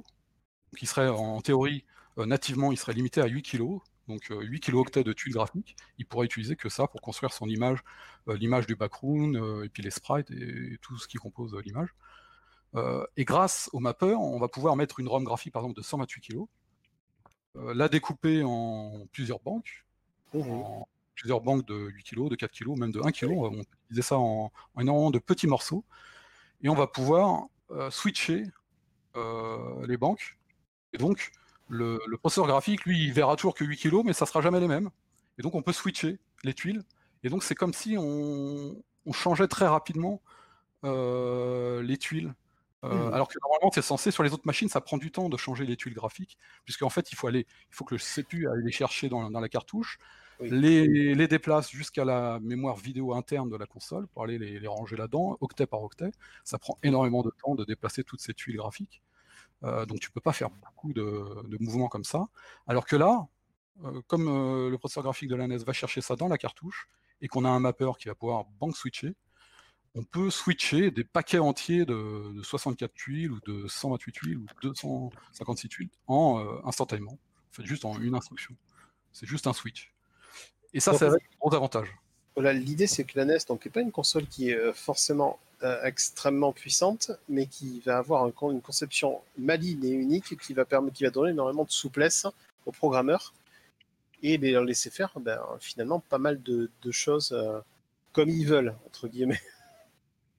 Oui, voilà, ça, ça ouvre des choses qu'on ne peut pas faire forcément sur les autres machines. et notamment, bah, ce, ce, type de bank switching sur la, la, ROM graphique, bah, ça permet de faire par exemple beaucoup d'animations dans le décor. Euh, ah les, les, les, backgrounds sont, il y a beaucoup de jeux où les backgrounds sont très animés, où on voit des, des, euh, ventilateurs qui tournent, des engrenages, ou des, ah l'herbe, bah qui bougent, les arbres, l'eau qui, bougent. Euh, ah bah oui, bah là on pense, on pense aux engrenages du, du Batman Oui, voilà, par exemple Batman. euh, voilà, Batman, il y a énormément d'animations dans le background, euh, typiquement. Euh, ça, c'est- que, que du bank switching. C'est vrai que c'est vrai que là, c'est- maintenant que tu le dis, oui, euh, la Master System n'a pas tellement ce genre de choses. C'est beaucoup plus statique parce qu'il faut, il y a, ça demande un effort pour, animer les tuiles dans le background. Ça demande vraiment de, de déplacer beaucoup de données de la cartouche à la mémoire vidéo. Et ça demande euh, plus d'efforts. Et donc, c'est plus statique les, les environnements. Et justement, les scrollings différentiels, c'est pas lié à ça quand même? C'est autre chose, autre chose ça? Oui, non, c'est pas lié à ça. Alors, D'accord. et- alors tout ce qui est euh, effet de parallaxe, hein, on va dire, hein, c'est ça. hein. Oui, oui. Euh, ça, les, les effets de parallaxe, c'est- c'est pas propre à la NES. Euh, la Master System en fait euh, très bien aussi. Elle le fait très très bien. Bah, elle le fait moins bien, Euh, hein, mais euh, non, non, elle le fait. Non, ça, à ce niveau-là. Non, mais par contre, c'est pas une question bête parce qu'il y, a- il y a effectivement une, quand même une grosse différence. C'est qu'effectivement, faire un, un effet de parallaxe horizontal, la NES le fait très bien. C'est ce qu'on appelle des, des raster effects. C'est un raster effect, c'est vraiment modifier les caractéristiques de l'image, euh, mais à un moment précis du balayage de l'écran. C'est-à-dire que vraiment, on essaie de synchroniser son code, et au moment où l'écran balaye une, un- une ligne précise de l'é- de l'écran, tac, on, modifie par exemple le scrolling, ou on modifie la palette, ou on modifie ben, on- du bank switching, par exemple, pour faire du bank switching à un moment précis. Et là, on peut faire des effets particuliers euh, en se synchronisant avec l'affichage. Donc c'est compliqué parce que ça demande à bien Ouais. à timer son code, à synchroniser. Et donc, bah, voilà, un scrolling parallaxe, c'est faire une rupture dans le scrolling à un moment précis. On fait une rupture. Comme le, voilà, le tearing dans les jeux modernes, vous connaissez le tearing Oui. Vous savez, l'image qui se, voilà, qui se, Oui. qui se découpe parce qu'on voit, on voit l'image d'après en plein milieu de l'écran qui apparaît. Euh, bah, euh, les, les effets de parallaxe, c'est une sorte de, de tearing contrôlé. C'est-à-dire, euh, on fait volontairement du tearing et on modifie le scrolling à ce moment-là et on fait une rupture de scrolling et donc on, on peut faire des bandes comme ça qui scrollent à des vitesses différentes. Euh, ça, la Master System le fait très bien. Ce que la NES fait euh, et que- qu'on ne peut pas faire sur la Master System, qui est la concurrente directe, euh, c'est euh, faire euh, des modifications de scrolling comme ça pendant le balayage, mais sur le scrolling vertical. Parce que là, les parallaxes, c'était le scrolling euh, horizontal, hein, une rupture dans le scrolling horizontal. Et, quand, et pouvoir faire des ruptures dans le scrolling vertical pendant le balayage, ça permet Oui. plein de plein d'effets qu'on ne voit pas sur Master System, euh, comme les effets, par exemple, vous savez les effets dans les jeux où il y a, où il y a le plafond qui vient s'écraser sur le joueur, qui remonte, qui descend, qui remonte. Euh, bah voilà, ça, ça demande à fixer une partie de, du décor et en même temps à faire scroller verticalement une autre partie du décor. Donc ça, ça demande une rupture de scrolling vertical pendant le balayage. Les fameuses montées descentes des eaux, oui. Voilà, le- l'eau qui monte ou la lave qui monte pendant que voilà, ou les ascenseurs, euh, les, toutes les phases d'ascenseur où on a un ascenseur qui monte avec un décor quand même qui défile derrière. Donc euh, euh, les boss aussi, euh, c'est vachement utile pour les boss. C'est-à-dire les énormes boss. Alors moi j'aime beaucoup le boss final de Ninja Gaiden 3, qui est un énorme euh, robot. qui- et bah pour faire bouger un boss comme ça, généralement les gros boss, c'est en fait c'est un c'est un background. C'est un background qu'on Mhm. fait scroller. Oui. Et voilà, c'est comme ça qu'on fait les gros les, les, les gros boss. euh, voilà, euh, les consoles 8 bits, enfin sur les Au, consoles au 8 bits. voilà, dragon, a- de, au dragon de Mega Man 2, quoi, par exemple. Qui est juste- Après, ouais, ouais. ouais. oui, voilà, il y en a énormément comme ça. hein, C'est quasiment dans tous les Super jeux. Ouais. On a des boss qui sont faits, en fait, euh, c'est juste le background qu'on fait scroller et on utilise le background comme, comme un énorme sprite parce que c'est le seul moyen sur ces consoles, sur ces vieilles consoles, Ok. d'avoir des gros sprites. On se souvient notamment du. euh, Enfin, ce qui est caractéristique, le premier boss d'R-Type sur Master System, qui Oui. est. euh, voilà, on a, on a une toute petite partie vraiment qui bouge au centre du boss et qui et qu'il faut viser, ou le reste du boss. euh, c'est d'ailleurs dans ces moments-là, dès qu'on arrive au boss, où l'écran, euh, le fond devient tout noir. Voilà, c'est ça. On se retrouve avec un background, enfin, on n'a plus de background, du coup, puisque le background, ça devient le boss. Du coup, on se retrouve avec un, un aplat euh, uni. Et la différence, c'est que sur Master System, tu vas pouvoir quand même peut-être garder un, un sol qui est fixe, et puis avoir un, boss qui se déplace, mais horizontalement seulement. Donc en faisant une rupture de parallaxe euh, classique, c'est-à-dire qu'on déplace le, boss horizontalement, et puis on fixe le, euh, sol, euh, où est le joueur, par exemple. Mais on va pas pouvoir déplacer verticalement le boss on n'aura pas toute la mobilité qu'on peut avoir, par exemple, sur une Famicom, sur un boss comme celui de Ninja Gaiden 3, là, où le boss va bouger verticalement, horizontalement. Il, va avoir toute une pattern, en fait, toute une mobilité vraiment totale. Et en même temps, le jeu va réussir à afficher le sol euh, qui est donc une autre partie du background qui est fixe, et le, le HUD aussi, euh, tout en haut, qui est une autre partie du background qui est fixée. Et donc euh, la Famicom va pouvoir faire tout ça, euh, qu'on ne peut pas faire sur un Master System. C'est vrai que sur Master System, il y a peu de- d'exemples de, vraiment de très gros sprites ou de boss très impressionnants. Pas... Si, si, mais souvent ils sont moins mobiles, c'est-à-dire qu'ils vont bouger horizontalement généralement, ou alors ils font disparaître tous les, euh, tout le background. Euh, par exemple, Fantasy Zone, je me souviens, les boss, ils se déplacent euh, verticalement, mais t'as tout qui disparaît, même le HUD disparaît, tout disparaît. Il reste plus que le boss. Et là, à ce moment-là, ils peuvent avoir toute la mobilité qu'ils veulent. Mais voilà, c'est un peu, c'est un peu plus de contraintes. Ça permet aussi, euh, par exemple, dans un jeu comme Raid Racer, hein, le jeu de course, euh, ça permet de faire le relief. Il y a énormément de relief. Euh, euh, je sais pas si vous voyez ce que c'est Raid Racer. hein, un- Oui, c'est par Square, par Square, c'est ça voilà, hein un jeu de, le jeu de Square. Euh, et euh, le jeu tourne à 60 FPS, il y a énormément de relief qui est extrêmement bien rendu. Et ce relief-là, il, est, il est produit avec des raster effects sur le scrolling vertical qui permet de créer ce- cette distorsion sur la route pour faire ce relief. Et ça, typiquement, tu peux pas le faire sur Master System. Euh, sur Master System, tu prends, si tu prends un Outrun, par exemple, il y a un moment, tu as, du relief, c'est-à-dire que tu, hop, tu passes une butte, mais en fait, ce relief-là, il est complètement précalculé. Euh, déjà, il, est, il a un framerate extrêmement bas, hein, c'est- c'est 3-4 FPS, et c'est en fait une animation précalculée de, de relief, qui sera toujours le même. Et, euh, tu peux pas reproduire ce, ce genre de choses. Rad Racer qui fait partie de ces jeux qui étaient compatibles au Japon avec les lunettes Famicom, lunettes 3D, euh, qui sont la Ouais. même chose que les lunettes 3D euh, Master System qui sont sorties chez nous, et euh, qui sur le coup euh, s'est retrouvé en Europe à Racer avec euh, un mode euh, anaglyphe, et il y avait une paire de lunettes anaglyphe dans la, dans la boîte euh, du jeu, avec ces Exact. fameux verts bleus et je pour voir du relief. voilà. On passe entre les deux modes de jeu d'ailleurs euh, en version PAL, en appuyant sur Select ou Start, je sais plus, l'un des deux. Ils ont eu le bon goût de laisser les deux, pas comme certains jeux Master System qui ne sont pas jouables sans lunettes. Ah ouais, ça c'est là. C'est dommage.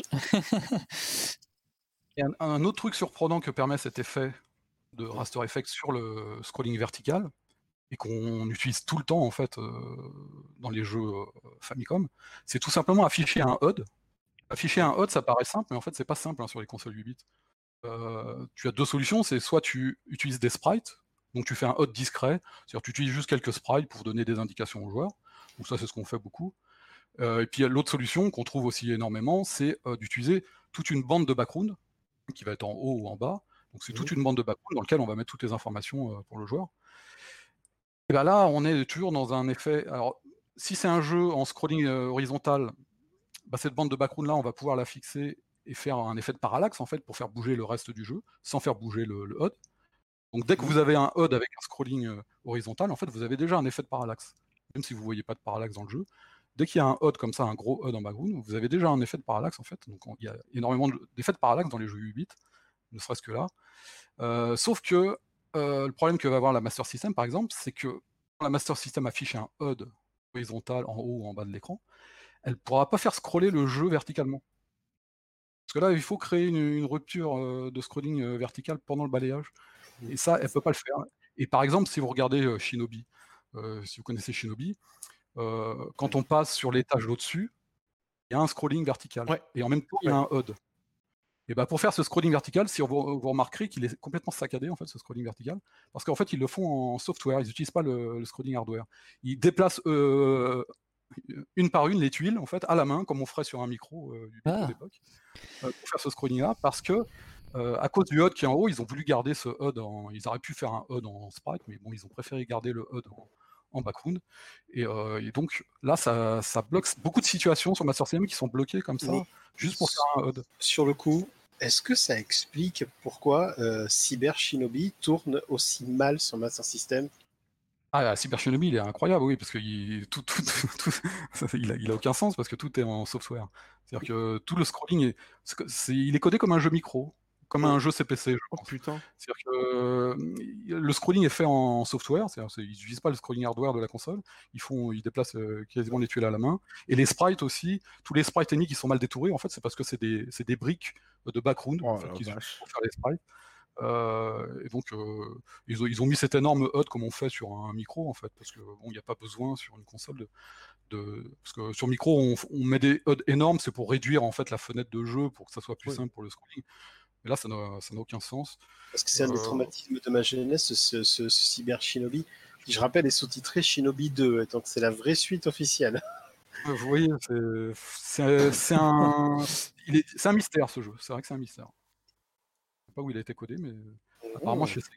C'est c'est sur Ah oui, c'est- Sega qui a dû le faire, hein, parce qu'il n'y a pas de, il y a aucune autre version qui existe. C'est pas un jeu tiré de l'arcade, c'est un jeu original. Ok. Alors, vers quoi est-ce qu'on pourrait glisser Euh, On n'a pas parlé de la partie euh, sonore de la NES. On pourra en parler. Oui, c'est 22 heures. Ah c'est- oui, bah, c'est c'est un des gros atouts de la NES, hein, effectivement. Euh, là, je vous en ai donné deux. C'est le, le bank switching sur la, la ROM graphique, qui permet de faire des animations dans le décor et même des animations de sprites aussi. On, on l'a pas dit, mais les sprites sont souvent t- très bien animés aussi hein, sur, sur Famicom. Grâce à ça aussi, c'est du bank switching. Euh, donc, je vous ai parlé de, de cet effet de, de raster effect sur le crawling vertical qui permet beaucoup de choses en fait, qu'on ne soupçonne pas. Euh, euh, il y a le, le contrôleur, c'est vrai qu'on n'en a pas parlé, mais le contrôleur vite fait, ça on peut dire quand même, le fait d'avoir quatre boutons, Oui. ça, ça change beaucoup de choses. hein. On le voit dans Zelda 2, euh, les quatre boutons servent pour le gameplay. Il y a pas mal de jeux comme ça, Kickmaster, voilà. Et surtout un vrai D-pad, parce que mon dieu, le pad Master System. Voilà quoi. Oui. Ouais. Donc ça, c'était un, le Master System, mais pas au pad Master System. ça fait partie des atouts, euh, des atouts techniques, on va dire, euh, de la console. Euh, et le son, effectivement, le son, c'est un gros atout. Même si on enlève le cinquième canal qui sert au sample, même si on l'enlève, le reste est déjà supérieur en fait au, au sound chip euh, Texas Instruments qui est utilisé donc sur les consoles euh, euh, Sega en, en général et sur la ColecoVision. Euh, on a déjà quelque chose de supérieur, euh, notamment grâce au canal triangle, notamment, qui permet d'aller taper beaucoup mieux dans les graves et de faire les basses. Donc on a, on a une onde triangulaire qui est très pratique, que tu n'as pas sur les, les chips de Texas Instruments. Euh, on a une résolution de fréquence aussi qui est supérieure, donc euh, ça couvre une gamme de fréquences euh, plus large, donc aussi plus de graves. On a des petits effets qui de un, léger effet d'enveloppe qu'on peut utiliser qui est câblé en hardware, un léger effet de, modulation de fréquence. Il y a des petits effets qui ont été ajoutés, même sur les ondes carrées. on peut, moduler la- c'est-à-dire qu'on peut faire du pulse, c'est-à-dire des, des ondes qui sont pas tout à fait carrées, mais qui, qui pulsent, euh, qui sont euh, un peu écrasées, euh, et qui donnent des tonalités différentes. Donc il y a pas mal de, de possibilités supplémentaires. Euh, et il y a ce canal, ce cinquième canal. Bah là, Monsieur Chou, ça, va... ça doit te parler, toi qui, qui t'amuses avec Bah, les bien chips sûr. de la NES, justement. Euh, pas, pas vraiment la NES, plus Master System, et là récemment, euh, des bricoles sur l'Amstrad, parce que c'est- c'est- ça me fait beaucoup rire. Ah. Ouais, non, ça, mais ça me parle. Ah, d'accord, ok. Ça me parle totalement. La NES, je voudrais m'y mettre. Il y a Family Tracker qui marche très bien, mais bon, on verra. Je pense qu'on va tous avoir du temps ces prochains jours, donc on verra bien. Euh, Il y a, y y y une patte graphique quand tu reconnais la colorimétrie de ce que ce qu'elle peut afficher une NES. euh, tu le reconnais aussi son son. Ah, les sonorités, mais totalement. Et, Totalement. et franchement, Bon, après, le- les musiques, les musiques NES sont. Enfin, je veux dire, c'est super doux en fait, mine de rien, c'est bizarre. C'est vraiment joli, je trouve. Il y a, il y a des, il y a de Bon, belles- après, ouais. Après, je pense que je pense que Subsilent va en parler, mais il y a certains jeux qui font des choses avec la NES d'un point de vue sonore que voilà, c'est totalement incroyable. Oui, alors il- C'était ce, ce fameux, ce fameux canal sample.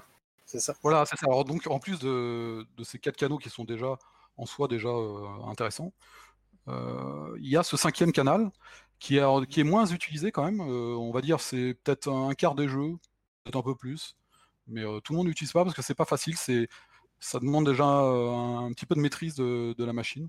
Parce qu'il y a quelques contrats. Par, exemple, qui sont connus pour faire des bonnes musiques, Capcom n'utilise pas ce canal. Quasiment. Voilà, voilà c'est Capcom ne, l'utilise pas du tout, et d'ailleurs ils n'utilisent rien de, tout ce qui est extension audio, même dans le Famicom Disc, même dans des cartouches. Voilà, ils, ont fait ce choix de, et donc ils n'utilisent même pas ce cinquième canal qui est un petit peu à part. À l'inverse, Konami l'utilise systématiquement dans tous leurs jeux. Ah oui D'accord. Et donc, Konami l'utilise euh, principalement euh, pour des percussions. Oui. Voilà, en général, il sert à ça. Pour la musique, il sert à ça. Donc, euh, le cinquième canal, je ne l'ai pas dit, mais voilà, c'est un, un, canal qui permet de jouer des samples. mais c'est vraiment pris en charge par le hardware.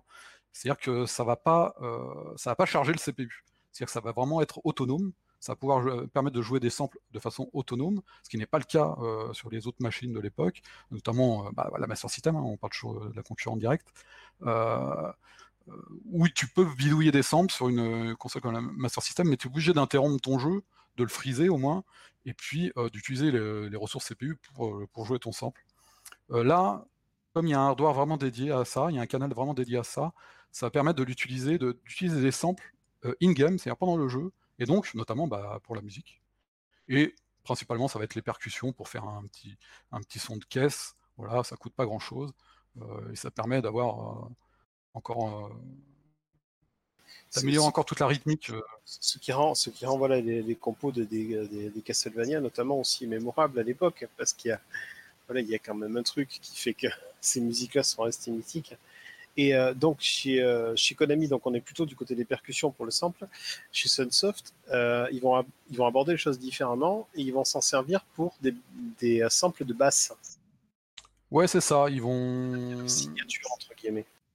Oui, c'est ça. Ils vont, ils vont trouver un moyen, en fait, à cette époque-là, c'est pas les seuls à, à, tenter ça, mais de, en tout cas de faire des percussions, pas avec, le, avec des samples, mais de faire les percussions avec le canal triangle combiné euh, au noise, au, canal qui fait du bruit. Là, et, ils se rendent compte, à cette époque-là, ils se rendent compte, alors au début c'était avec le square et le noise, ils se rendent compte qu'en mélangeant les deux, on, a, on fait des, jolis sons de percussion, et puis en utilisant euh, carrément le triangle et le noise, ils se rendent compte que c'est encore mieux, ça fait un joli son de percussion. Euh, mais du coup, comme ils utilisent le triangle pour ça, bah, ils ont plus le triangle pour faire la basse. Donc ils se sont dit, bah voilà, pourquoi pas utiliser justement le, le canal de sample pour faire la basse.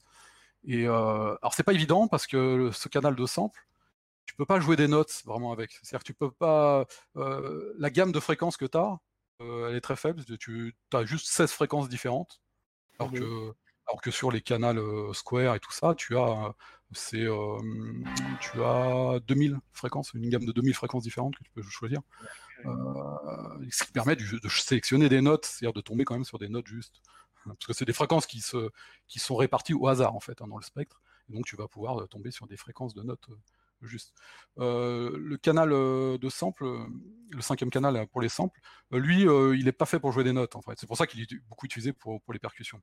Donc si tu veux faire des notes avec et donc faire une basse, bah, tu vas être obligé de faire un sample pour chaque note quasiment. Alors pas, exactement parce que il y a certains, certains samples de notes que tu vas pouvoir faire varier la fréquence pour faire une autre note qui est proche. Mais grosso modo, ce que fait euh, Sunsoft, c'est qu'ils vont euh, utiliser cinq samples différents, cinq notes différentes, et ils vont dériver ces notes-là légèrement pour, pour rajouter encore 5 ou 10, ou 10 notes. Euh, et ils vont réussir à faire un très, beau, très joli son de sample, qui vont réutiliser toujours le même dans, dans pas mal de jeux. et voilà. Je, voilà, je, je, je, redis encore, jouez-y parce que c'est un bon jeu, mais Journey to Silius, pour moi, c'est vraiment un jeu qui représente les jeux Sunsoft et même au niveau de la musique, la musique est juste dingue. C'est juste dommage que ce soit un des moins connus aujourd'hui des jeux Sunsoft entre guillemets, mais. Bah, euh, tu sais, évidemment, il y a le, Batman, hein, Batman. qui a des super sons, mais surtout, euh, un des jeux Sunsoft qui, pour moi, a une des meilleures bandes son. Alors, c'est peut-être pas seulement technique, hein, c'est peut-être plus mélodique, mais tu vas confirmer là-dessus. C'est Gremlins 2, que je trouve absolument hallucinant. Oui, oui, bah oui, là, il utilise encore de, cette technique-là, effectivement. ah ouais, euh, ouais. Il est dingue, hein, oui, oui. En plus, ouais. Batman ne l'utilise pas, par exemple. C'était le dernier jeu de Sunsoft qui, où ils n'avaient pas encore euh, cette méthode de, euh, d'utiliser euh, des, samples pour les basses. Batman, il utilise quand même des samples, mais pour les percussions, c'est-à-dire vraiment comme faisait Konami notamment, et ce qui fonctionne très bien aussi hein, en vrai. Mais la sonorité de, de cette basse, la particulière dans les jeux Sunsoft, effectivement, c'est Journée to Silius, c'est le meilleur exemple, Euh, notamment euh, l'écran titre ou le premier stage. Euh, là, vous pouvez la rater. Euh, la, la basse est à fond et, euh, et là, on l'entend très bien. Jamais de bol dans le chat posait un- une question. Est-ce qu'on aurait un exemple de musique utilisant ce cinquième canal, mis à part euh, éventuellement ce que tu as déjà cité? Alors, euh, un exemple de jeu qui utilise euh, le cinquième canal Ouais, pour, un exemple de musique, ouais. Bah en fait, il y a vraiment tous les jeux qu'a Konami, tous les jeux Sunsoft. Nintendo, c'est euh, un coup sur deux. euh, par exemple, bon, moi, le Super Kirby, Mario non? Bros. Euh, Kirby, probablement, mais euh, je pourrais pas te certifier parce que je connais pas bien le jeu. Ok. Mais, mais par exemple, Super Mario Bros 2 et Super Mario Bros 3 l'utilisent, pas le D'accord. 1. Euh, mais l'utilisent beaucoup moins quand même. Je mets celui-là, jamais de bol, c'est le stage 1 de, euh, de Journée to Silius. Il faut repérer la basse. hein. Oui, Voilà. oui, c'est. Et, euh, Et même les percussions, hein, si vous écoutez les percussions, là, euh, ça fonctionne bien. Pourtant, c'est fait juste avec euh, un, un signal triangulaire et du noise. Et euh, ça marche bien. Mais sinon, Et- ce cinquième. Oui, vas-y, vas-y, vas-y. vas-y. Non, parce que le cinquième canal, il est aussi utilisé, pas forcément avec cette fonction hardware de, de sampling, mais aussi il peut être utilisé de façon software, c'est-à-dire euh, on utilise toutes les ressources CPU pour, euh, pour jouer des samples de, de voix, par exemple. Euh, Ah ben, ça, va, je, je voulais en venir là. J'en ai parlé il y a deux semaines. Oui. Quand ils ont mis le jeu SCAT euh, sur, la, sur la console virtuelle et que j'ai lancé SCAT que je ne connaissais pas et euh, que je me suis rendu compte que waouh, le jeu il s'ouvre sur une digitalisation vocale et que je trouvais mais vraiment de très bonne qualité pour être sur NES. Ouais. Et donc toi tu me dis mais ça c'est quelque chose d'assez courant, enfin courant. Alors courant, non, euh, je dirais qu'il y a une cinquantaine de jeux, je pense, qui, euh, en tout cas, qui utilisent le, ce- le canal-là de cette façon-là, c'est-à-dire pas en utilisant sa fonction hardware, hein, bizarrement, ils n'utilisent pas la fonction hardware là, du canal, ils vont utiliser le canal de façon software, c'est-à-dire que c'est le, euh, ça va permettre en fait de s'affranchir des limites euh, de la fonction hardware qui est quand même en qualité qui est limitée. Euh, c'est- une sorte de format de compression et donc euh, tu peux pas faire du sample de qualité. Et donc en s'affranchissant de cette fonction hardware et en le faisant soi-même le programmeur euh, au CPU, euh, il peut s'affranchir de ça et faire créer son propre format de sample, euh, comme on ferait sur une autre machine, mais avec quand même plus de qualité parce qu'il y a quand même ce canal qui est quand même euh, calibré pour ça. Et donc il- à ce moment-là, donc là, euh, du coup, bah, il faut friser le jeu. Alors donc ça va être plutôt pour euh, sur des écrans titres, bah, comme tu as pris l'exemple de Scat. Euh, c'est l'écran juste avant euh, de rentrer dans le jeu, quoi. Euh, t'as un petit discours. Euh, mais pour certains jeux, ça va être intéressant d'utiliser cette solution-là. Tu, tu disais voilà c'est des jeux qui sont pas forcément sortis chez nous, des jeux éducatifs comme Oui, euh, voilà. Street ou euh, des, des jeux de Mickey éducatifs.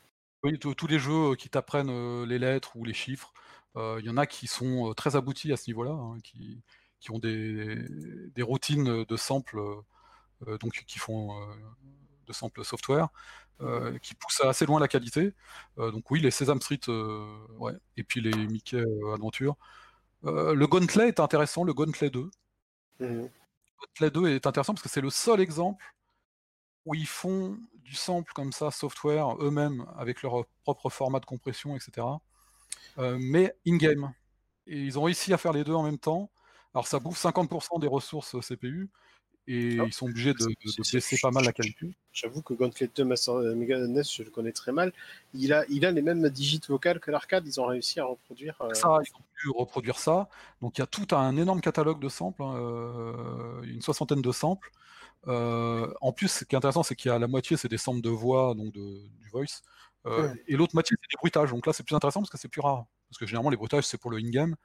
Et, euh, et sur le canal, et sur la fonction, quand on utilise la fonction hardware, euh, la qualité est pas top. Donc là, ils arrivent à obtenir une, une qualité euh, bon, qui est moyenne parce qu'ils ils essaient de faire ça in-game, donc c'est compliqué.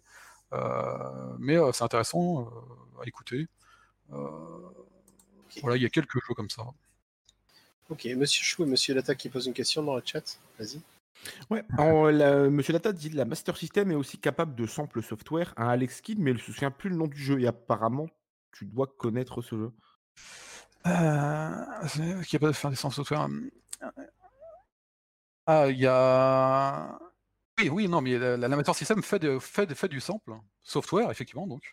Euh, mais qui, alors, il fait- c'est le, oui, c'est le Alex Kidd euh, Star euh, Lost. euh, Ah, le, Lost- le- le Stars, oui, c'est ça, ouais. Oui, quand on meurt, il pousse un cri. Oui. Ah rigolo. oui, oui, oui. Oui, je, je vois maintenant, ok. Oui, il y a plein de jeux hein, qui utilisent des samples, mais à chaque fois, le, le- le jeu se freeze. C'est-à-dire, c'est au moment où tu meurs, notamment. Par exemple, dans Ouais. Space Harrier aussi, quand tu meurs, tac, le jeu se freeze, hop, il y a un sample. Mais tu es obligé de freezer le jeu.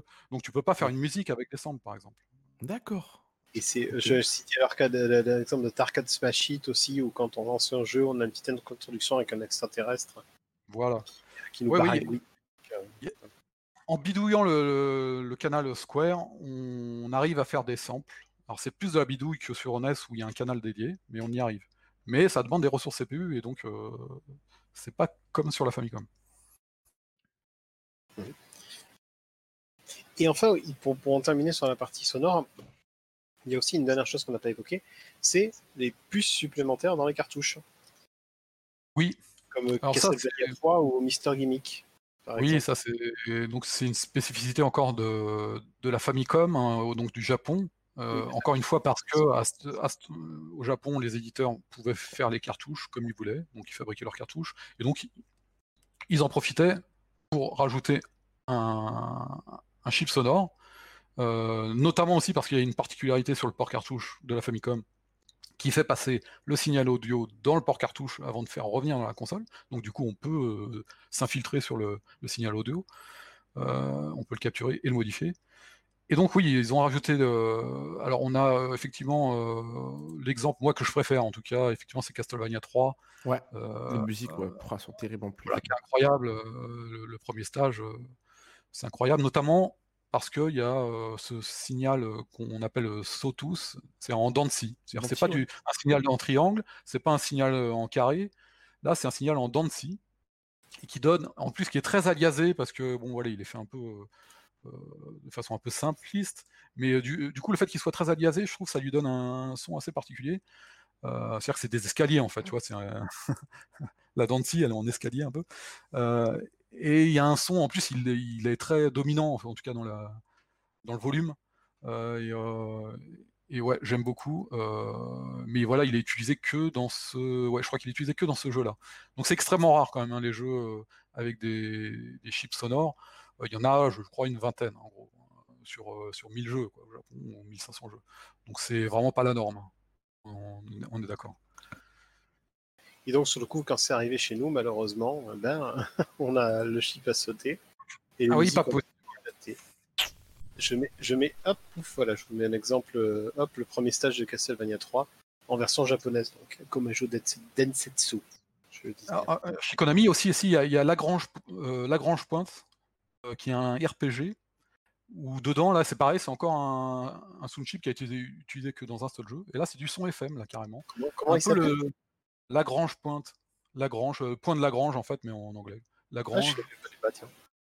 euh, Est-ce qu'on peut jouer ces étapes dedans? C'est un rapport avec le, un rapport aussi avec euh, euh, comment ça s'appelait ce jeu? Forbidden Mass, un jeu avec les maths interdites euh,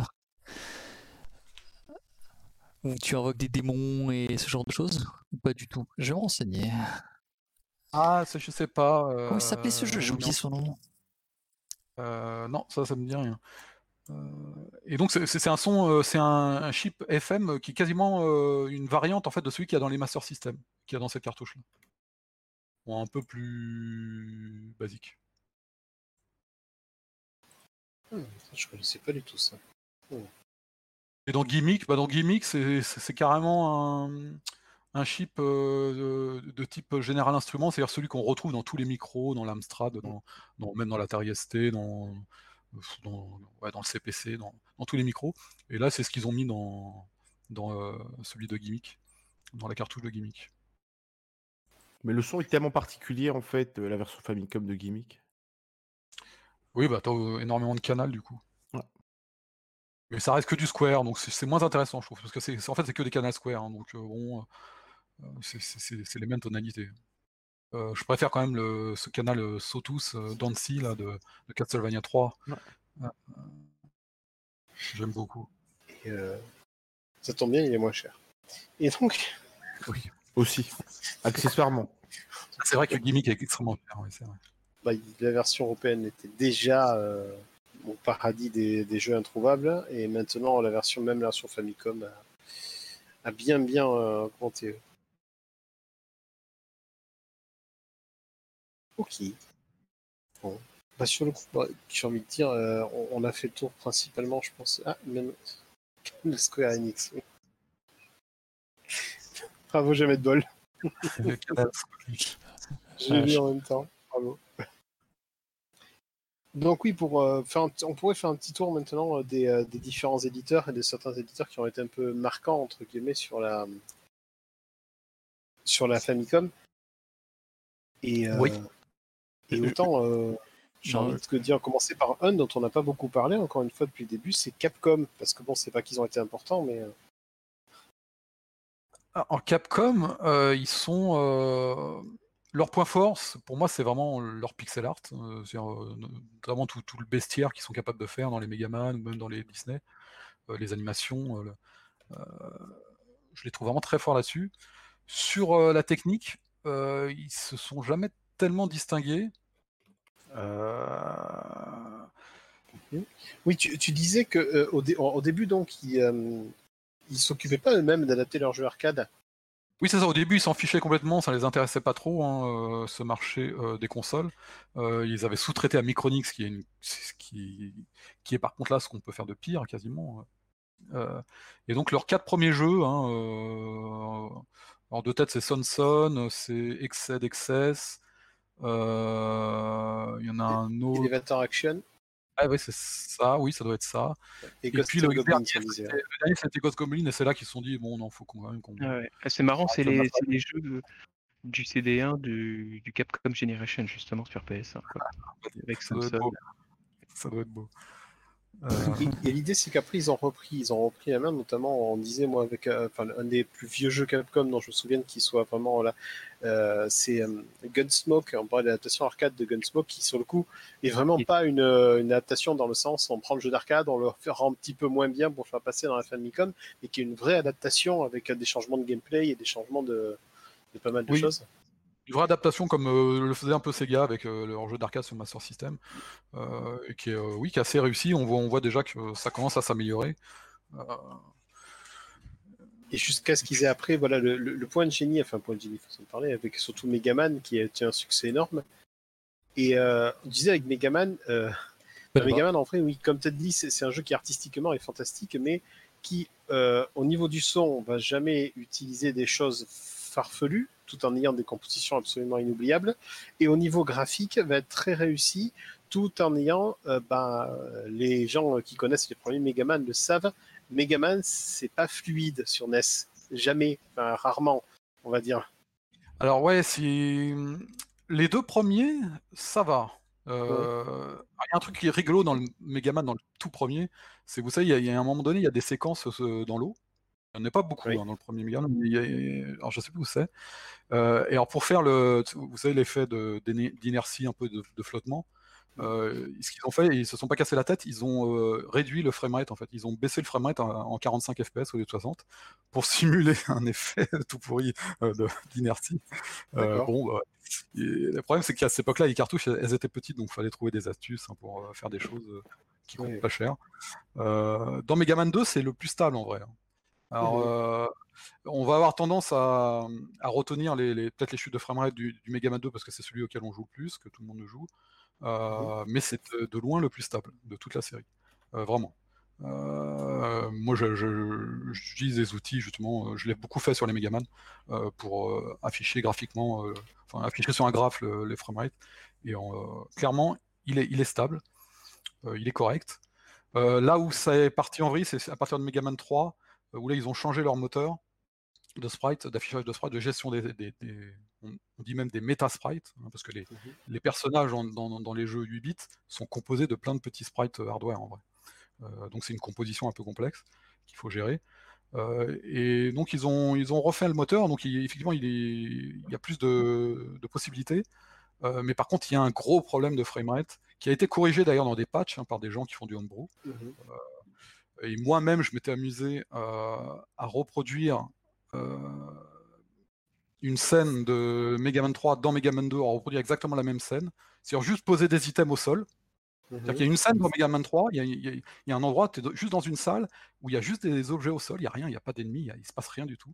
Il y a juste euh, quatre euh, euh, trucs d'énergie, là, gélules d'énergie euh, en bas, quatre en haut, euh, et puis une vie. Voilà, il y a, il y a neuf objets au sol. Mhm. Et ça, ça, ça perturbe complètement euh, le moteur, euh, parce qu'il y a un bug dans le moteur qui fait que euh, les objets au sol consomment tout le temps des ressources. C'est comme si la gravité s'appliquait tout le temps, tout le temps sur ces objets-là, et qu'il fallait toujours faire des tests de collision sur le sol. Et donc, ça, il y a des chutes de framerate juste dans cette salle euh, vide où il n'y a rien. Et quand tu reproduis cette salle-là euh, dans Mega Man 2, moi je me suis amusé à le faire, la même scène, euh, avec le même design, et, le, et les ressources CPU sont deux fois moindres. Et donc, il n'y a pas de problème du tout de framerate. Et le correctif, le patch qui a été créé, euh, reproduit, euh, reproduit euh, ce qu'on a dans Mega Man 2 en fait en termes de ressources dans Mega Man 3.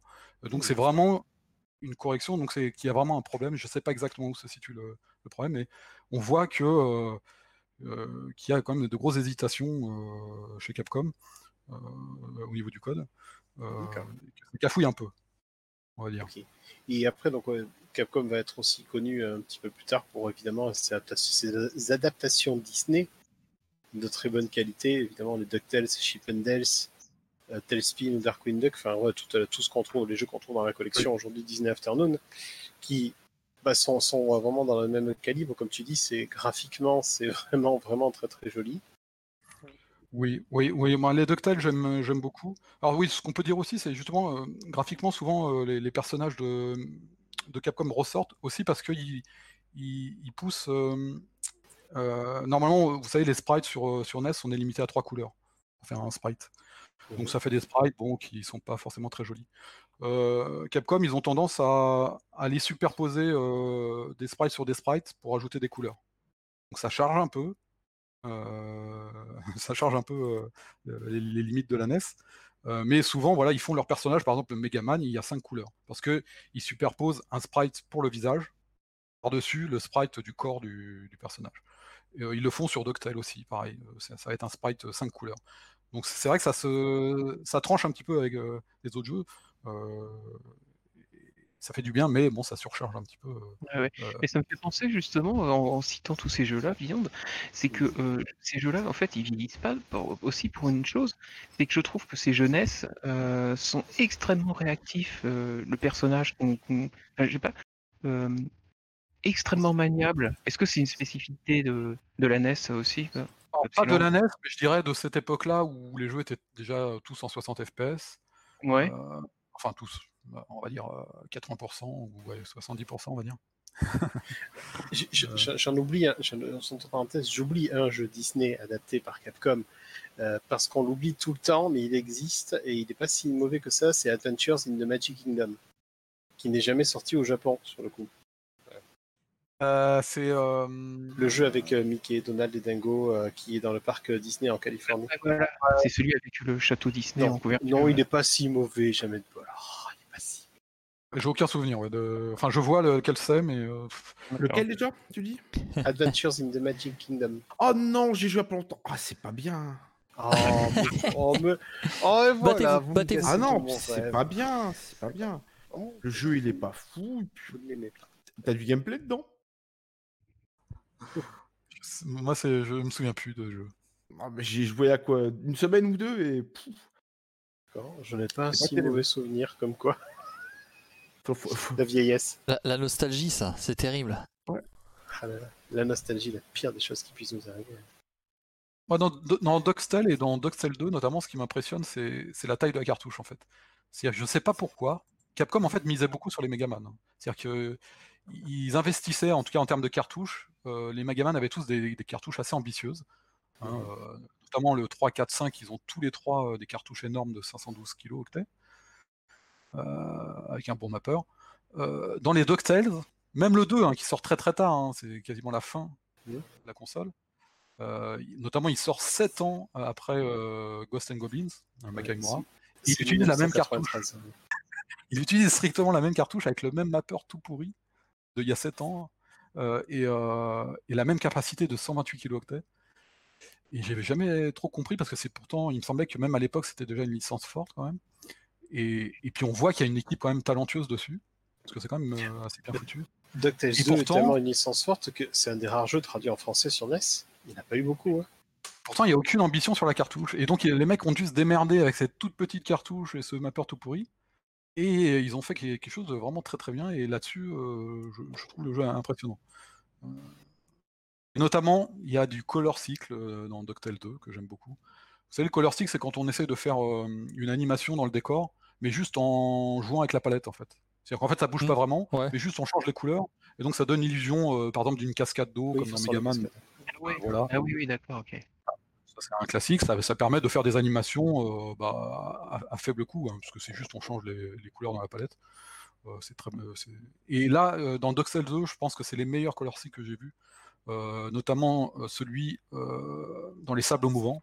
Ils arrivent à faire une animation de sable mouvant juste en, faisant un switch de, couleurs sur trois frames, euh, enfin avec trois couleurs.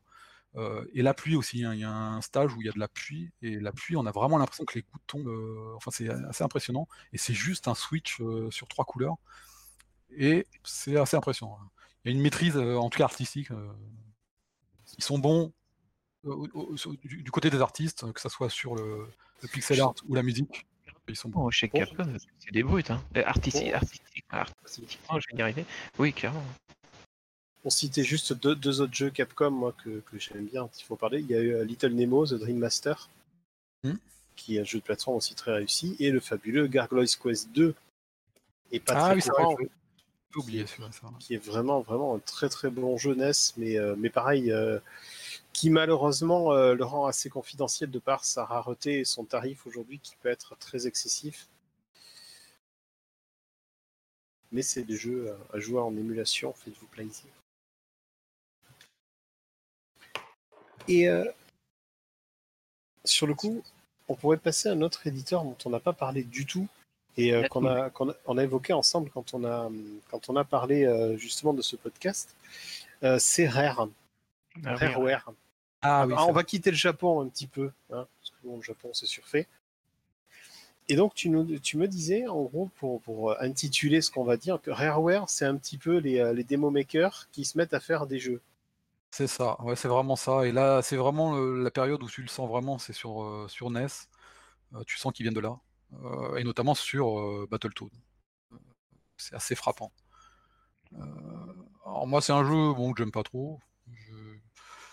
Euh, artistiquement, bon, c'est euh, discutable. Euh, mais, mais ils font énormément de choses en termes de code extrêmement compliqué. Et là encore, avec une cartouche euh, vraiment pourrie, parce que le mapper est extrêmement pourri. C'est, je crois que c'est vraiment le pire mapper euh, qu'on puisse faire. C'est-à-dire en termes de, voilà, de, de bank switching, euh, il, il est extrêmement pourri. Euh, je sais pas comment ils ont, pourquoi ils ont fait ça. C'est eux qui l'ont fait. Si- Vu que ce sont des brutes euh, de programmation, est-ce qu'ils l'ont fait exprès euh, pour le challenge, à ton avis? Je sais pas. Peut-être pour le coup, je sais pas, mais parce que là, c'est vraiment un mapper qu'ils ont fait eux-mêmes avec euh, un ou deux composants euh, TTL. Juste, avant de parler des, des jeux plus récents, juste pour situer Rare, le premier jeu qu'ils ont développé pour la NES qui est sorti en 1986, c'est Slalom. Slalom. Oui. Et Slalom, bah, c'est déjà des jolis effets quand même. Bah oui, là, c'est les effets. euh, alors, c'est comme les jeux de, de course, hein, c'est des effets de distorsion et, euh, sur la route, enfin là sur la piste. Euh, donc, c'est euh, c'est du, c'est du raster effect, c'est du parallaxe, mais ligne par ligne. C'est-à-dire qu'on fait scroller chaque ligne diffé- différemment. Euh, donc, oui, ça, c'est c'est des effets déjà voilà, qui demandent un petit peu de maîtrise. Alors après, le, le- le jeu a quand même quelques, une- quelques petites particularités.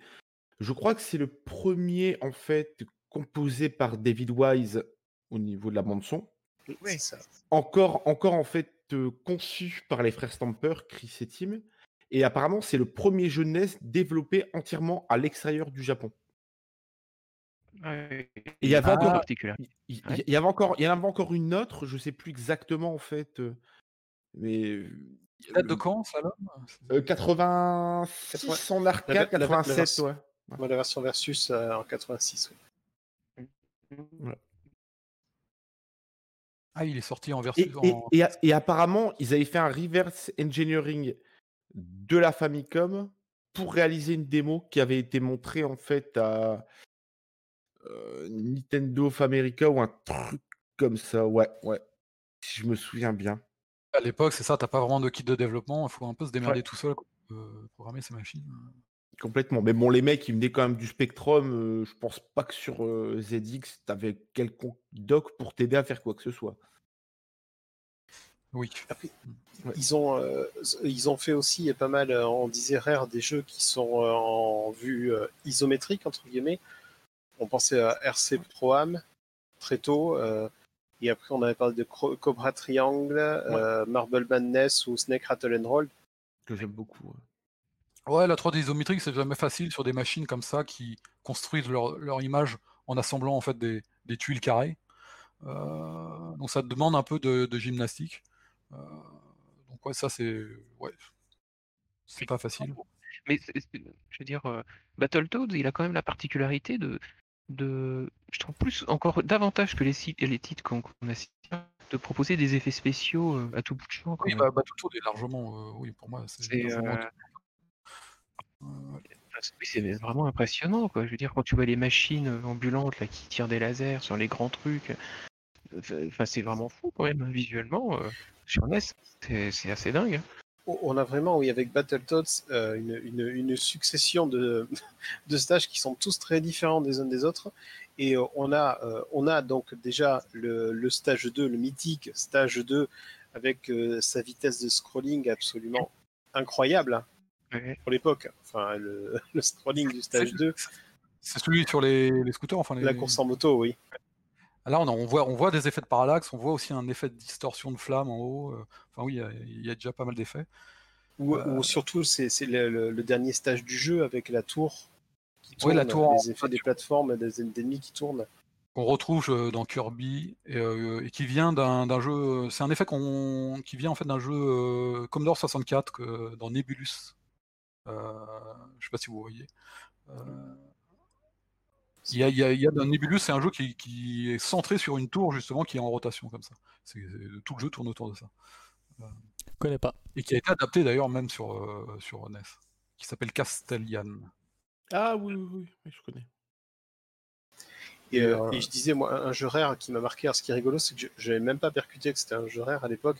Alors, non pas pour son gameplay ni ses, qualités, ni ses qualités ludiques, mais pour sa représentation et ce qu'il fait. C'est Captain Skyhawk, dont je trouvais déjà le, le- le fait de gérer la hauteur du vaisseau et euh, Oui, là, bah, en ce, fait, oui, ce- ce que fait le jeu est assez fou techniquement, même si au point de vue euh, gameplay, c'est pas, pas un des jeux les plus mémorables de la console, loin s'en faut. Clairement. Bah, Déjà, oui, tu as un joli scrolling multidirectionnel, hein, parce que euh, comme on avance en diagonale, donc il il faut quand même gérer ça.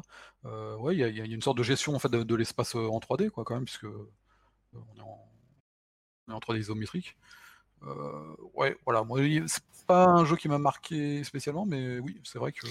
Je m'en souviens parce que je sais qu'à l'époque, je sais, je l'avais pas, mais j'y ai joué. J'y ai joué beaucoup. Je connaissais quelqu'un qui l'avait, donc euh, c'était, c'est un jeu bien marqué.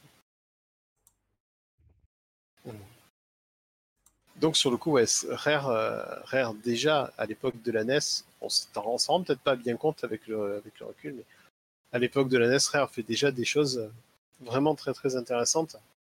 Et, euh, et je veux dire, c'est de là que vient après, enfin, lorsque Nintendo leur fera confiance quelques années plus tard, euh, lorsqu'il leur confiera euh, Donkey Kong, il venait pas de nulle part, les gars. Voilà quoi. C'est ça Oui, la confiance, elle doit venir, oui, de, de là. hein. J'imagine.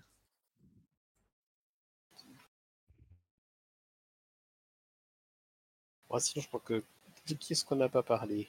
Euh, En vrai, on a, on a parlé un petit peu de Konami tout à l'heure. À Euh, Konami, c'était vraiment, oui, les, c'était les, c'était, je pense, les, les meilleurs sur la, sur la technique. Alors, tu, tu disais que Konami, c'était les meilleurs codeurs.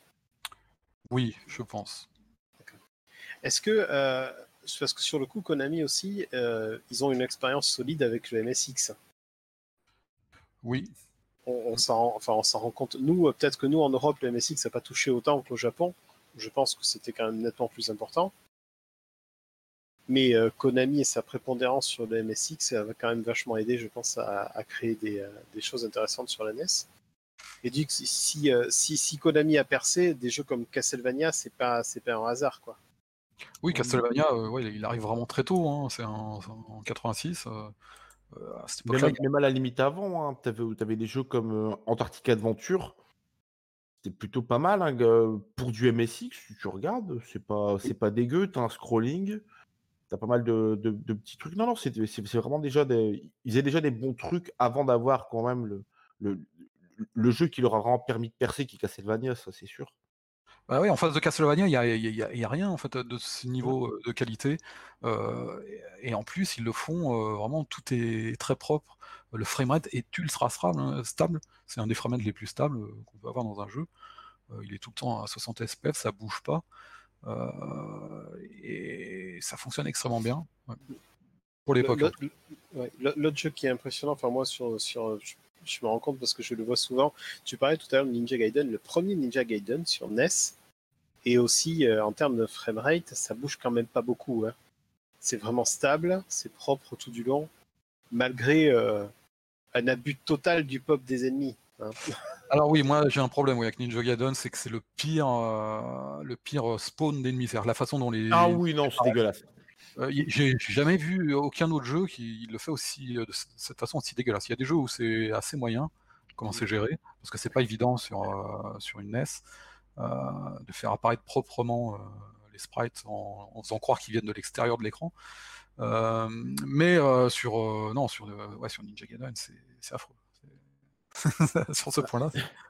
paradoxalement, et- tu vois, les suites Ninja Gaiden 2 et 3 auront jamais la même aura que le premier. Et même, même la version Master System de Ninja Gaiden, qui en vrai est plus agréable à jouer dans le sens où elle est plus euh, gentille avec le joueur, les gens continuent à préférer le premier Ninja Gaiden sur NES. Ça, c'est un truc que je trouve assez incroyable. Ah, c'est vrai qu'il a, un, ouais, il a un gameplay intéressant. Moi, j'aime beaucoup le, le 3, en fait. Moi, je suis assez fan du 3, qui tranche complètement. C'est un, vraiment un autre genre. C'est plus un- une sorte de strider. Euh, Ah On a beaucoup de mobilité. Et, euh, et techniquement, il est vraiment euh, assez impressionnant. euh. Et là, euh, Le Ninja Gaiden de PC Engine, euh, il est épouvantable. Enfin, il est bizarre. Je sais pas si tu veux. Non, y c'est la version arcade. oui, c'est la, version- c'est la version NES. Euh, Ils ont... Attends, sur Ah euh, PlayStation Engine, il y, a- il y a la version NES aussi, non? On va regarder. attends, je vais Si, je crois qu'il y a la version NES. Ils ont fait une adaptation de la version euh, NES. Sur Non, mais c'est surtout qu'il a un scrolling dans le premier niveau. En fait, tu sais, on parlait justement du scrolling euh, euh, parallaxe ou différentiel hein, que tu étais tout à l'heure. C'est que normalement, le- l'écran de derrière se déplace euh, dans le même sens que le, le- que le scrolling Ouais. du joueur, et mais en plus lentement. Tu sais, pour Ouais. cet effet de Oui. Et ben là, mais je sais pas qui leur a pris, mais le, le scrolling de fond se déplace dans le sens inverse du scrolling euh, euh, du joueur. Tu vois l'effet que ça peut faire? Et Je me souviens que je m'étais penché ouais, sur, ce, sur, ce, sur cette histoire, euh, mais je me souviens plus. J'ai jamais compris pourquoi.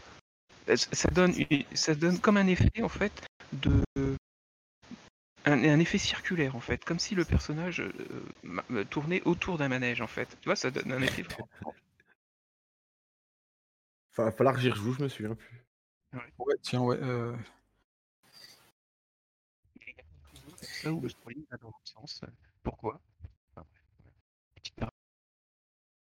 Bah là, le- ouais.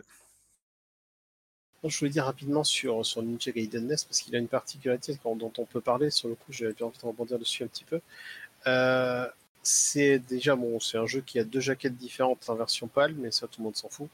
Il y a deux boîtes différentes, une sur laquelle Ninja est masqué, et l'autre sur laquelle Ninja n'est pas masqué. Coucou les collectionneurs. Mais Ah oui. surtout, c'est un Et et des. Enfin, un des- je sais même pas, je sais même pas s'il y en a un plus, plus rare que l'autre. Je sais pas, ça doit être lié à la région, je suppose. Et euh, par contre, Ninja Gaiden est un des rares jeux euh, PAL à être optimisé. Et euh, parce que donc on s'en rend pas bien compte, mais à l'époque, euh, parce qu'on pensait, comme les, les Américains disent toujours, ouais, mais en Europe, vous avez les jeux en 50 Hz. Ce à quoi vous pouviez leur répondre évidemment, oui, mais nous en France, on a des jeux en RGB, hein, n'oublie pas. Euh, ouais, ou- on a des couleurs. Mais voilà. bon, Même si on a des couleurs. ouais. c'est notre Twice the Same Color. Enfin, Et Alors, donc Ni- Ninja Gaiden, alors je sais pas s'il y en a eu beaucoup, je sais que Mario 3 aussi est optimisé pour tourner à la même vitesse que la version NTSC. Est-ce que tu as des infos toi sur ce genre de, de choses? Oui, je m'étais intéressé à ça aussi. Euh, alors, il y a notamment bah, Super Mario Bros. 1. Euh, Il y a plusieurs jeux Nintendo, hein, essentiellement, et il y a euh, notamment DuckTales. Alors, les adaptations comme ça, euh, les optimisations pâles, on a tendance à, à croire que c'est le, c'est forcément le bien de faire l'optimisation pâle. Mm. Mais en fait, ça, il y a du pour et du contre hein, quand même. C'est-à-dire que quand tu optimises, quand tu fais une optimisation pâle, tu vas modifier vraiment le code et tu vas être obligé de modifier en fait le gameplay du jeu vraiment. C'est-à-dire que tu vas être obligé de modifier par exemple la gravité, comment, comment se comporte la gravité, euh, Oui. comment, euh, quelle vitesse se déplacent les personnages, euh, et tu vas tout euh, déséquilibrer en fait.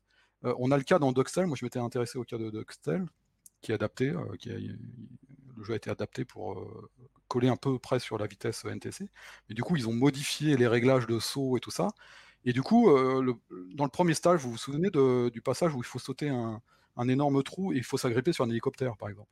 Ah oui, euh, le- Ouais. Jones vient nous Là, récupérer. on est Oui, obligé, oui. normalement, dans la version originale, bah, tu dois passer par l'hélicoptère, c'est-à-dire que tu dois t'accrocher à l'hélicoptère pour passer de l'autre côté. Bah, là, comme ils ont modifié les réglages pour euh, avoir une vitesse euh, semblable, euh, et bah, du coup, bah, là, le saut, tu peux le faire sans passer par l'hélicoptère. Ah oui. Euh, et donc, tu casses le jeu. Et, et le problème, c'est que dès que tu veux faire une optimisation pâle, tu vas être obligé de casser un peu le jeu. C'est-à-dire que ça sera pas tout à fait le même gameplay. Alors que quand tu laisses la version originale, ok, c'est au ralenti, mais si tu fais les inputs à la même frame, tu auras les mêmes résultats que sur la version originale. Donc tu auras le gameplay euh, vraiment original. Mais au ralenti un petit peu. Et alors donc il y a du pour et du contre.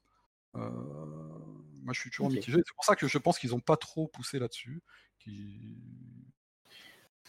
J'avais découvert ça euh, complètement au pif une fois où je regardais euh, Arcus, le, le world record de Ninja Gaiden, qui s'était amusé à lancer avec sa cartouche flash la version PAL sur sa NES US. Et qui sur le coup avait fait tenter une run avec le jeu euh, donc en PAL qui tournait 20% plus vite, donc 20% trop vite. Mm. Ça s'était Ah oui. pas bien passé. Oui, ça, ça peut donner des choses rigolotes. Euh, au niveau des musiques aussi, ouais. c'est- plus embêtant pour les musiques quand même, je trouve. Mais bon. Oui, après, il y a des jeux qui font des adaptations pâles euh, qui va juste con- consister à adapter la musique, parce que ça, euh, c'est quand même important de, au moins de régler, au moins d'adapter au moins la musique. Sunsoft le faisait ça. Voilà, c'est ça. Euh, Journey to Silius ou euh, Euphoria, donc Ebereke en version PAL, ont les musiques qui ont, sont exactement au même rythme que les versions NTSC. Mais les jeux sont plus lents avec les bandes noires en haut et en bas. Voilà, l'adaptation des musiques, ça doit être plus fréquent. Mais même dans l'adaptation des musiques, il y, y a plusieurs étapes. Soit tu adaptes juste la rythmique, Mm. pour que ça ait la même cadence. Mais si tu veux aller plus loin, il faut aussi normalement euh, modifier euh, la fréquence de chaque note parce que les, les fréquences utilisées sur la version originale euh, ne donnent pas le même résultat euh, sur la version PAL. Donc il faut normalement modifier euh, les fréquences de chaque note. Euh, et ça, ils le font pas toujours. Mais je sais que voilà, Sunsoft, ça m'avait frappé euh, quand. euh, que, que, que, que les, les jeux, les jeux, quand je les voyais tourner en version US et en version PAL, je me disais, mais tout est, enfin, la musique était avec ça. C'était Sonic 2 Mega Drive aussi en version PAL. euh, dire Sonic Bien. 1 aussi, d'ailleurs, euh, Beyond. Sonic 1, non. Sonic 1, les musiques sont plus lentes. Bah oui. Oui, non, mais complètement. oui, non, je croyais que tu voulais dire ça, mais c'est ça que je voulais dire. Non. So- Sonic, Sonic 2, les, les musiques sont au même rythme en version PAL qu'en version NTSC. Sonic 1 est plus lent. Ouais. Ah, voilà, euh, oui, oui, euh, il y a une grosse différence avec Sonic 1, c'est clair. ouais. Et d'ailleurs, si vous pouvez lancer votre Sonic 2 en 50 Hz sur une Mega Drive et switcher la console en 60 Hz si vous voulez rigoler. Et, Ça sert à rien. Ça sert tellement à rien. moi je l'ai fait. Et le, et le mieux c'est le 3. Ah, que sur le 2 ça le fait peut-être aussi, mais sur le 3, t'as perso, enfin, l'effet inverse que de celui recherché quoi. C'est ton perso qui se met à faire des sauts lunaires, mais c'est magnifique. C'est conceptuel. Et donc, ah, mais il va être temps, on- il est bientôt 22h50, on va arriver au moment euh, où il va falloir, euh, il va falloir trancher. Laquelle des deux, finalement, est la mieux entre la Master System et la NES La NES. C'est vrai qu'on était un peu parti là-dessus. La NES Mais c'est même pas une question, euh, je veux dire, c'est c'est c'est l'ordre des choses quoi. Non. Enfin voilà, la Ah oui. La Terre tourne La- autour du Soleil, euh, la NES est mieux que la Master System quoi. Enfin voilà. Disons, disons qu'il y, en a une- il y en- disons qu'il y en a une qui s'est vendue tellement qu'un foyer sur deux au Japon en avait une. Puis t'as la, puis t'as Master System. Moi, en vrai, ma console de cœur, c'est la Master System. hein. Moi, c'est c'est là-dessus que j'ai commencé. Oui, ah, bah, alors, alors, tu- ah, bah, euh, c'est surprenant, d'accord, ok. Donc euh, moi, à l'époque, je ne jouais pas à la NES. hein. Moi, je jouais à la Master System et, et c'est... À l'époque, oui, voilà, c'est vraiment la, console qui m'a marqué, en tout cas. Bah, Je pense que mon avis est beaucoup plus pertinent parce que j'avais ni la NES ni la Master System. Donc je sais bien de quoi je parle. Ah, c'est intéressant, oui. Je sais bien de quoi je parle. euh, Je maîtrise le sujet. Donc euh, voilà. Ouais, disons que pour des concurrents directs, la Master System avait une approche beaucoup plus traditionnelle, entre guillemets. Et euh, bah, l'idée de la Master System, c'était d'utiliser l'un des processeurs les plus communs à l'époque, le Z80, qui, euh, dans l'idée, euh, la console pédale plus vite, mais finalement, dans sa structure et dans sa façon de faire des choses, la NES euh, est plus maligne, entre guillemets. C'est ça. Bah, le, hardware de, le hardware de la Master System, il est effectivement plus moderne. A- on on s'en rend pas compte, mais euh, la Famicom, elle sort chronologiquement, elle est beaucoup plus proche de la ColecoVision que la Master System en vrai. hein. Oui. Elle Et donc, disait- comme dit Monsieur Data, elle est plus proche de la SGMI, là, qui sort le même jour. Et voilà, sort en même temps que la G1000 qui a une ColecoVision encore, euh, sans BIOS, c'est tout. c'est ju- c'est juste le hardware de la, la ColecoVision sans le BIOS. Euh, mais euh, effectivement, euh, la Famicom, euh, chronologiquement, elle est beaucoup plus proche de la ColecoVision. Euh, donc euh, la Master System, c'est un hardware vraiment quand même qui est plus moderne, quand même, ça se voit hein, clairement. Euh, mais euh, ce dont j'ai voulu parler ici, c'est effectivement, euh, ça n'empêche pas la NES d'avoir quand même euh, certains atouts. Euh, et c'est quelque chose qui va se répéter dans les autres générations. hein. Une, PC, une PC Engine euh, fait certaines choses que tu ne peux pas faire sur une Mega Drive, comme une Mega Drive fait certaines choses que tu ne peux pas faire sur une Super NES. Sur une Super NES, tu peux faire des choses que tu ne peux pas faire sur une Neo Geo aussi. Ouais, Euh, C'est jamais euh, binaire. Mais c'est vrai que Nintendo va avoir la même approche pour la Super Nintendo, parce que je me souviens qu'à l'époque, euh, à l'époque où même on parlait pas encore trop trop de technique, une des, une des grosses railleries de la Super Nintendo, c'était que son processeur principal allait très lentement par rapport au processeur de la Mega Drive. C'était le fameux Blast Processing, tout ça. hein. Mais Mm. évidemment, les choses sont pas si simples, ou n'étaient en tout cas pas si simples que ça. Oui, oui. Oui, c'est c'est chaque fois beaucoup plus compliqué, effectivement, que, que ce qu'on voudrait euh, le croire, effectivement. Et, là, on a l'exemple avec la NES. On, euh, je peux sortir énormément de de- d'autres exemples de, de choses comme ça qui, qui sont dans la NES, qui permettent de faire des choses que tu ne peux pas faire sur une autre console. ouais. Et c'est vrai, comme le dit de bol, oui, la NES a le bouton pause sur la manette. Bon, très bien. C'est argument imbattable. Ah non, mais c'est vrai que les quatre boutons sur la manette, c'est c'est quand même euh, quelque chose d'important.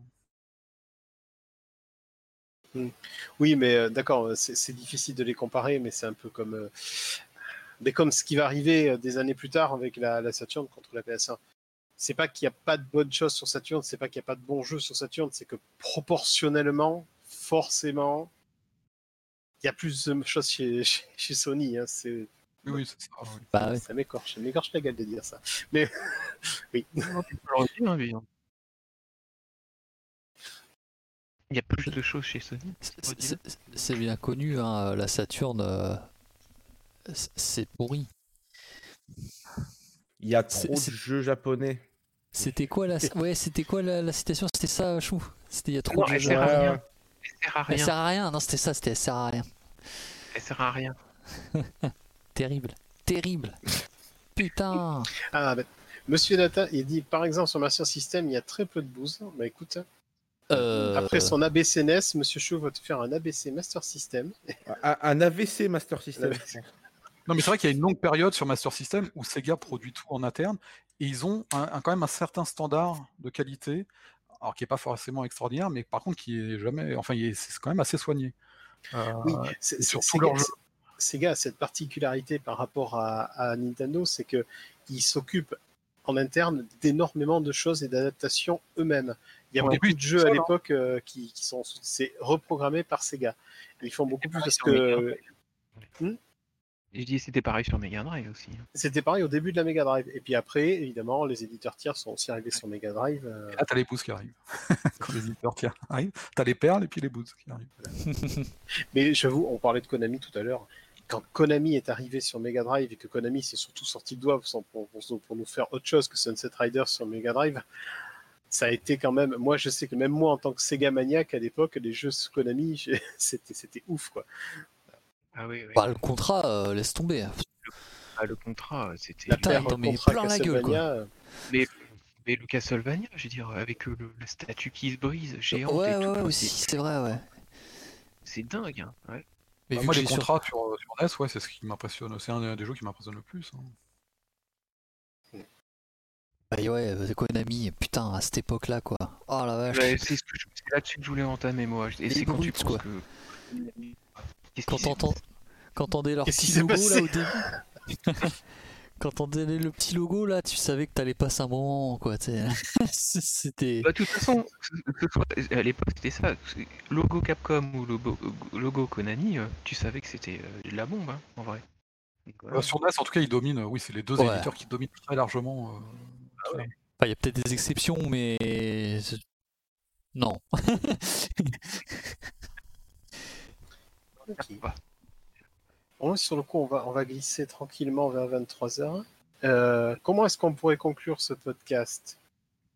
Ah, ah. Ah, ah. La NES, c'est- bien, ma- mangez-en, je sais pas. ouais.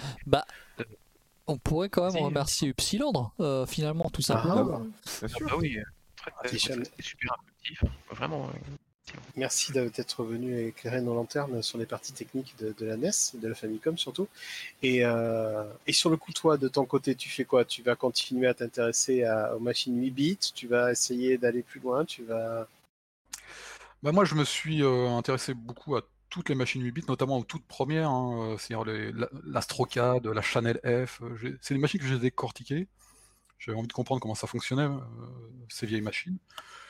J'ai programmé euh, sur l'Atari 2600, euh, sur la Master System, la ColecoVision, et- la NES, et effectivement, je m'intéresse. et- Et à un moment donné, il faudra que je glisse peut-être un peu vers les consoles 16 bits. J'ai du mal à faire cette transition. Alors je les connais très bien en termes de hardware parce que je discute beaucoup avec des gens qui codent sur ces machines-là. J'ai lu euh, 36 fois les, documentations de développeurs, comme si j'allais programmer dessus, mais bon, je l'ai jamais fait pour l'instant. C'est- la, la- la quantité de de- d'informations à, à apprendre ou pas euh, sur ces trucs-là? Non, parce que là-dessus j'ai une vision déjà assez claire de ce qu'on peut faire sur ces machines-là. Ouais. Euh, mais en fait, j'aime bien les machines 8 bits. En fait, j'aime bien le minimalisme des machines 8 bits. Euh, Il y a notamment un truc que j'aime pas trop sur les machines 16 bits, c'est le fait de cette tendance à utiliser des sprites de plus en plus gros qui réduisent euh, la zone de jeu, en fait, la mobilité de Ah oui.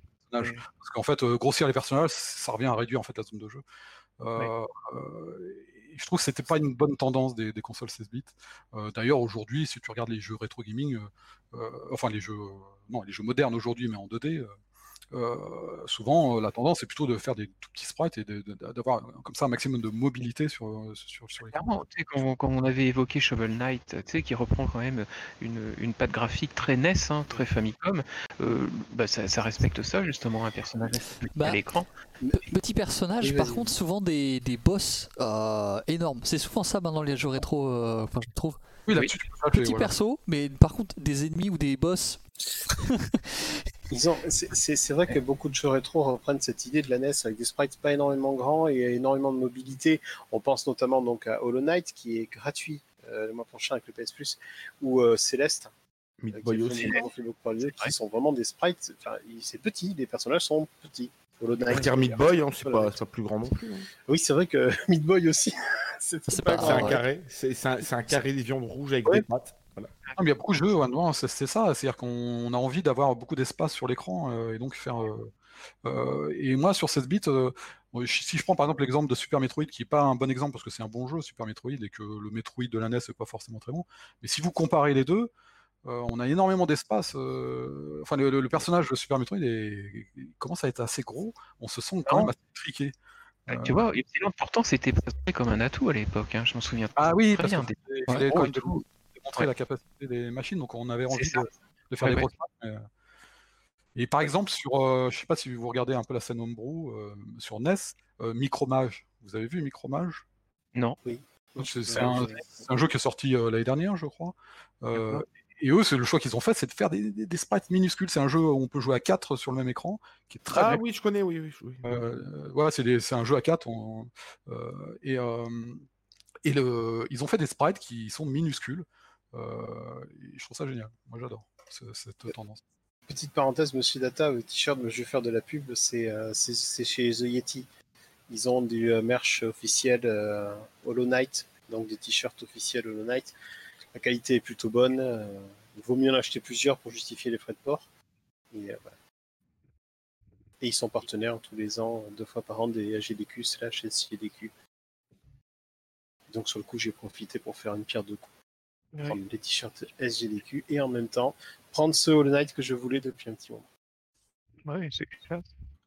Et en plus, ils ont des tailles, euh, des petites tailles, comme vous pouvez voir sur moi. C'est bien. Donc sur le coup, bah, j'espère que, euh, que cette... euh, Euh, attends, juste avant la conclusion, euh, avant ta conclusion, genre, euh, on parlait à GDQ machin. euh, donc la semaine prochaine, euh, lundi, lundi soir, commence le Questing for Glory, un marathon de speedrun euh, caritatif euh, qui sera euh, retransmis par le French Restream. Euh, Ok, donc n'hésitez pas aussi à passer. hein. Euh, ce sera euh, que du RPG. Donc ce sera les runs à la cool, on se pose, on chill tranquille dans le chat ou juste à Ah regarder oui, le jeu. Et que des runs de RPG pendant une semaine. Euh, on est un peu en, en rate de commentateurs ou de commentatrices aussi, hein, donc si jamais vous un jeu que vous connaissez, même si juste vous connaissez le jeu, hein, euh, euh, vous pouvez demander, il n'y a pas de souci, les candidatures sont toujours ouvertes. Donc, euh, Je n'y connais rien. Vous avez, euh, je- tu peux, tu peux copier le lien du moi. planning si tu veux. Vous avez le planning directement Ouais, sur le site du French Restream. c'est ce que gros, voilà. L'idée, c'est que euh, si la case n'est pas grisée, ça veut dire que euh, Ouais, un dire est toujours le bienvenu. Voilà. Ça ça veut dire allez-y. Ah oui, c'est les mêmes plannings que la GDQ, ouais, c'est bien foutu. hein. Oui, euh, c'est toujours la même chose. oui.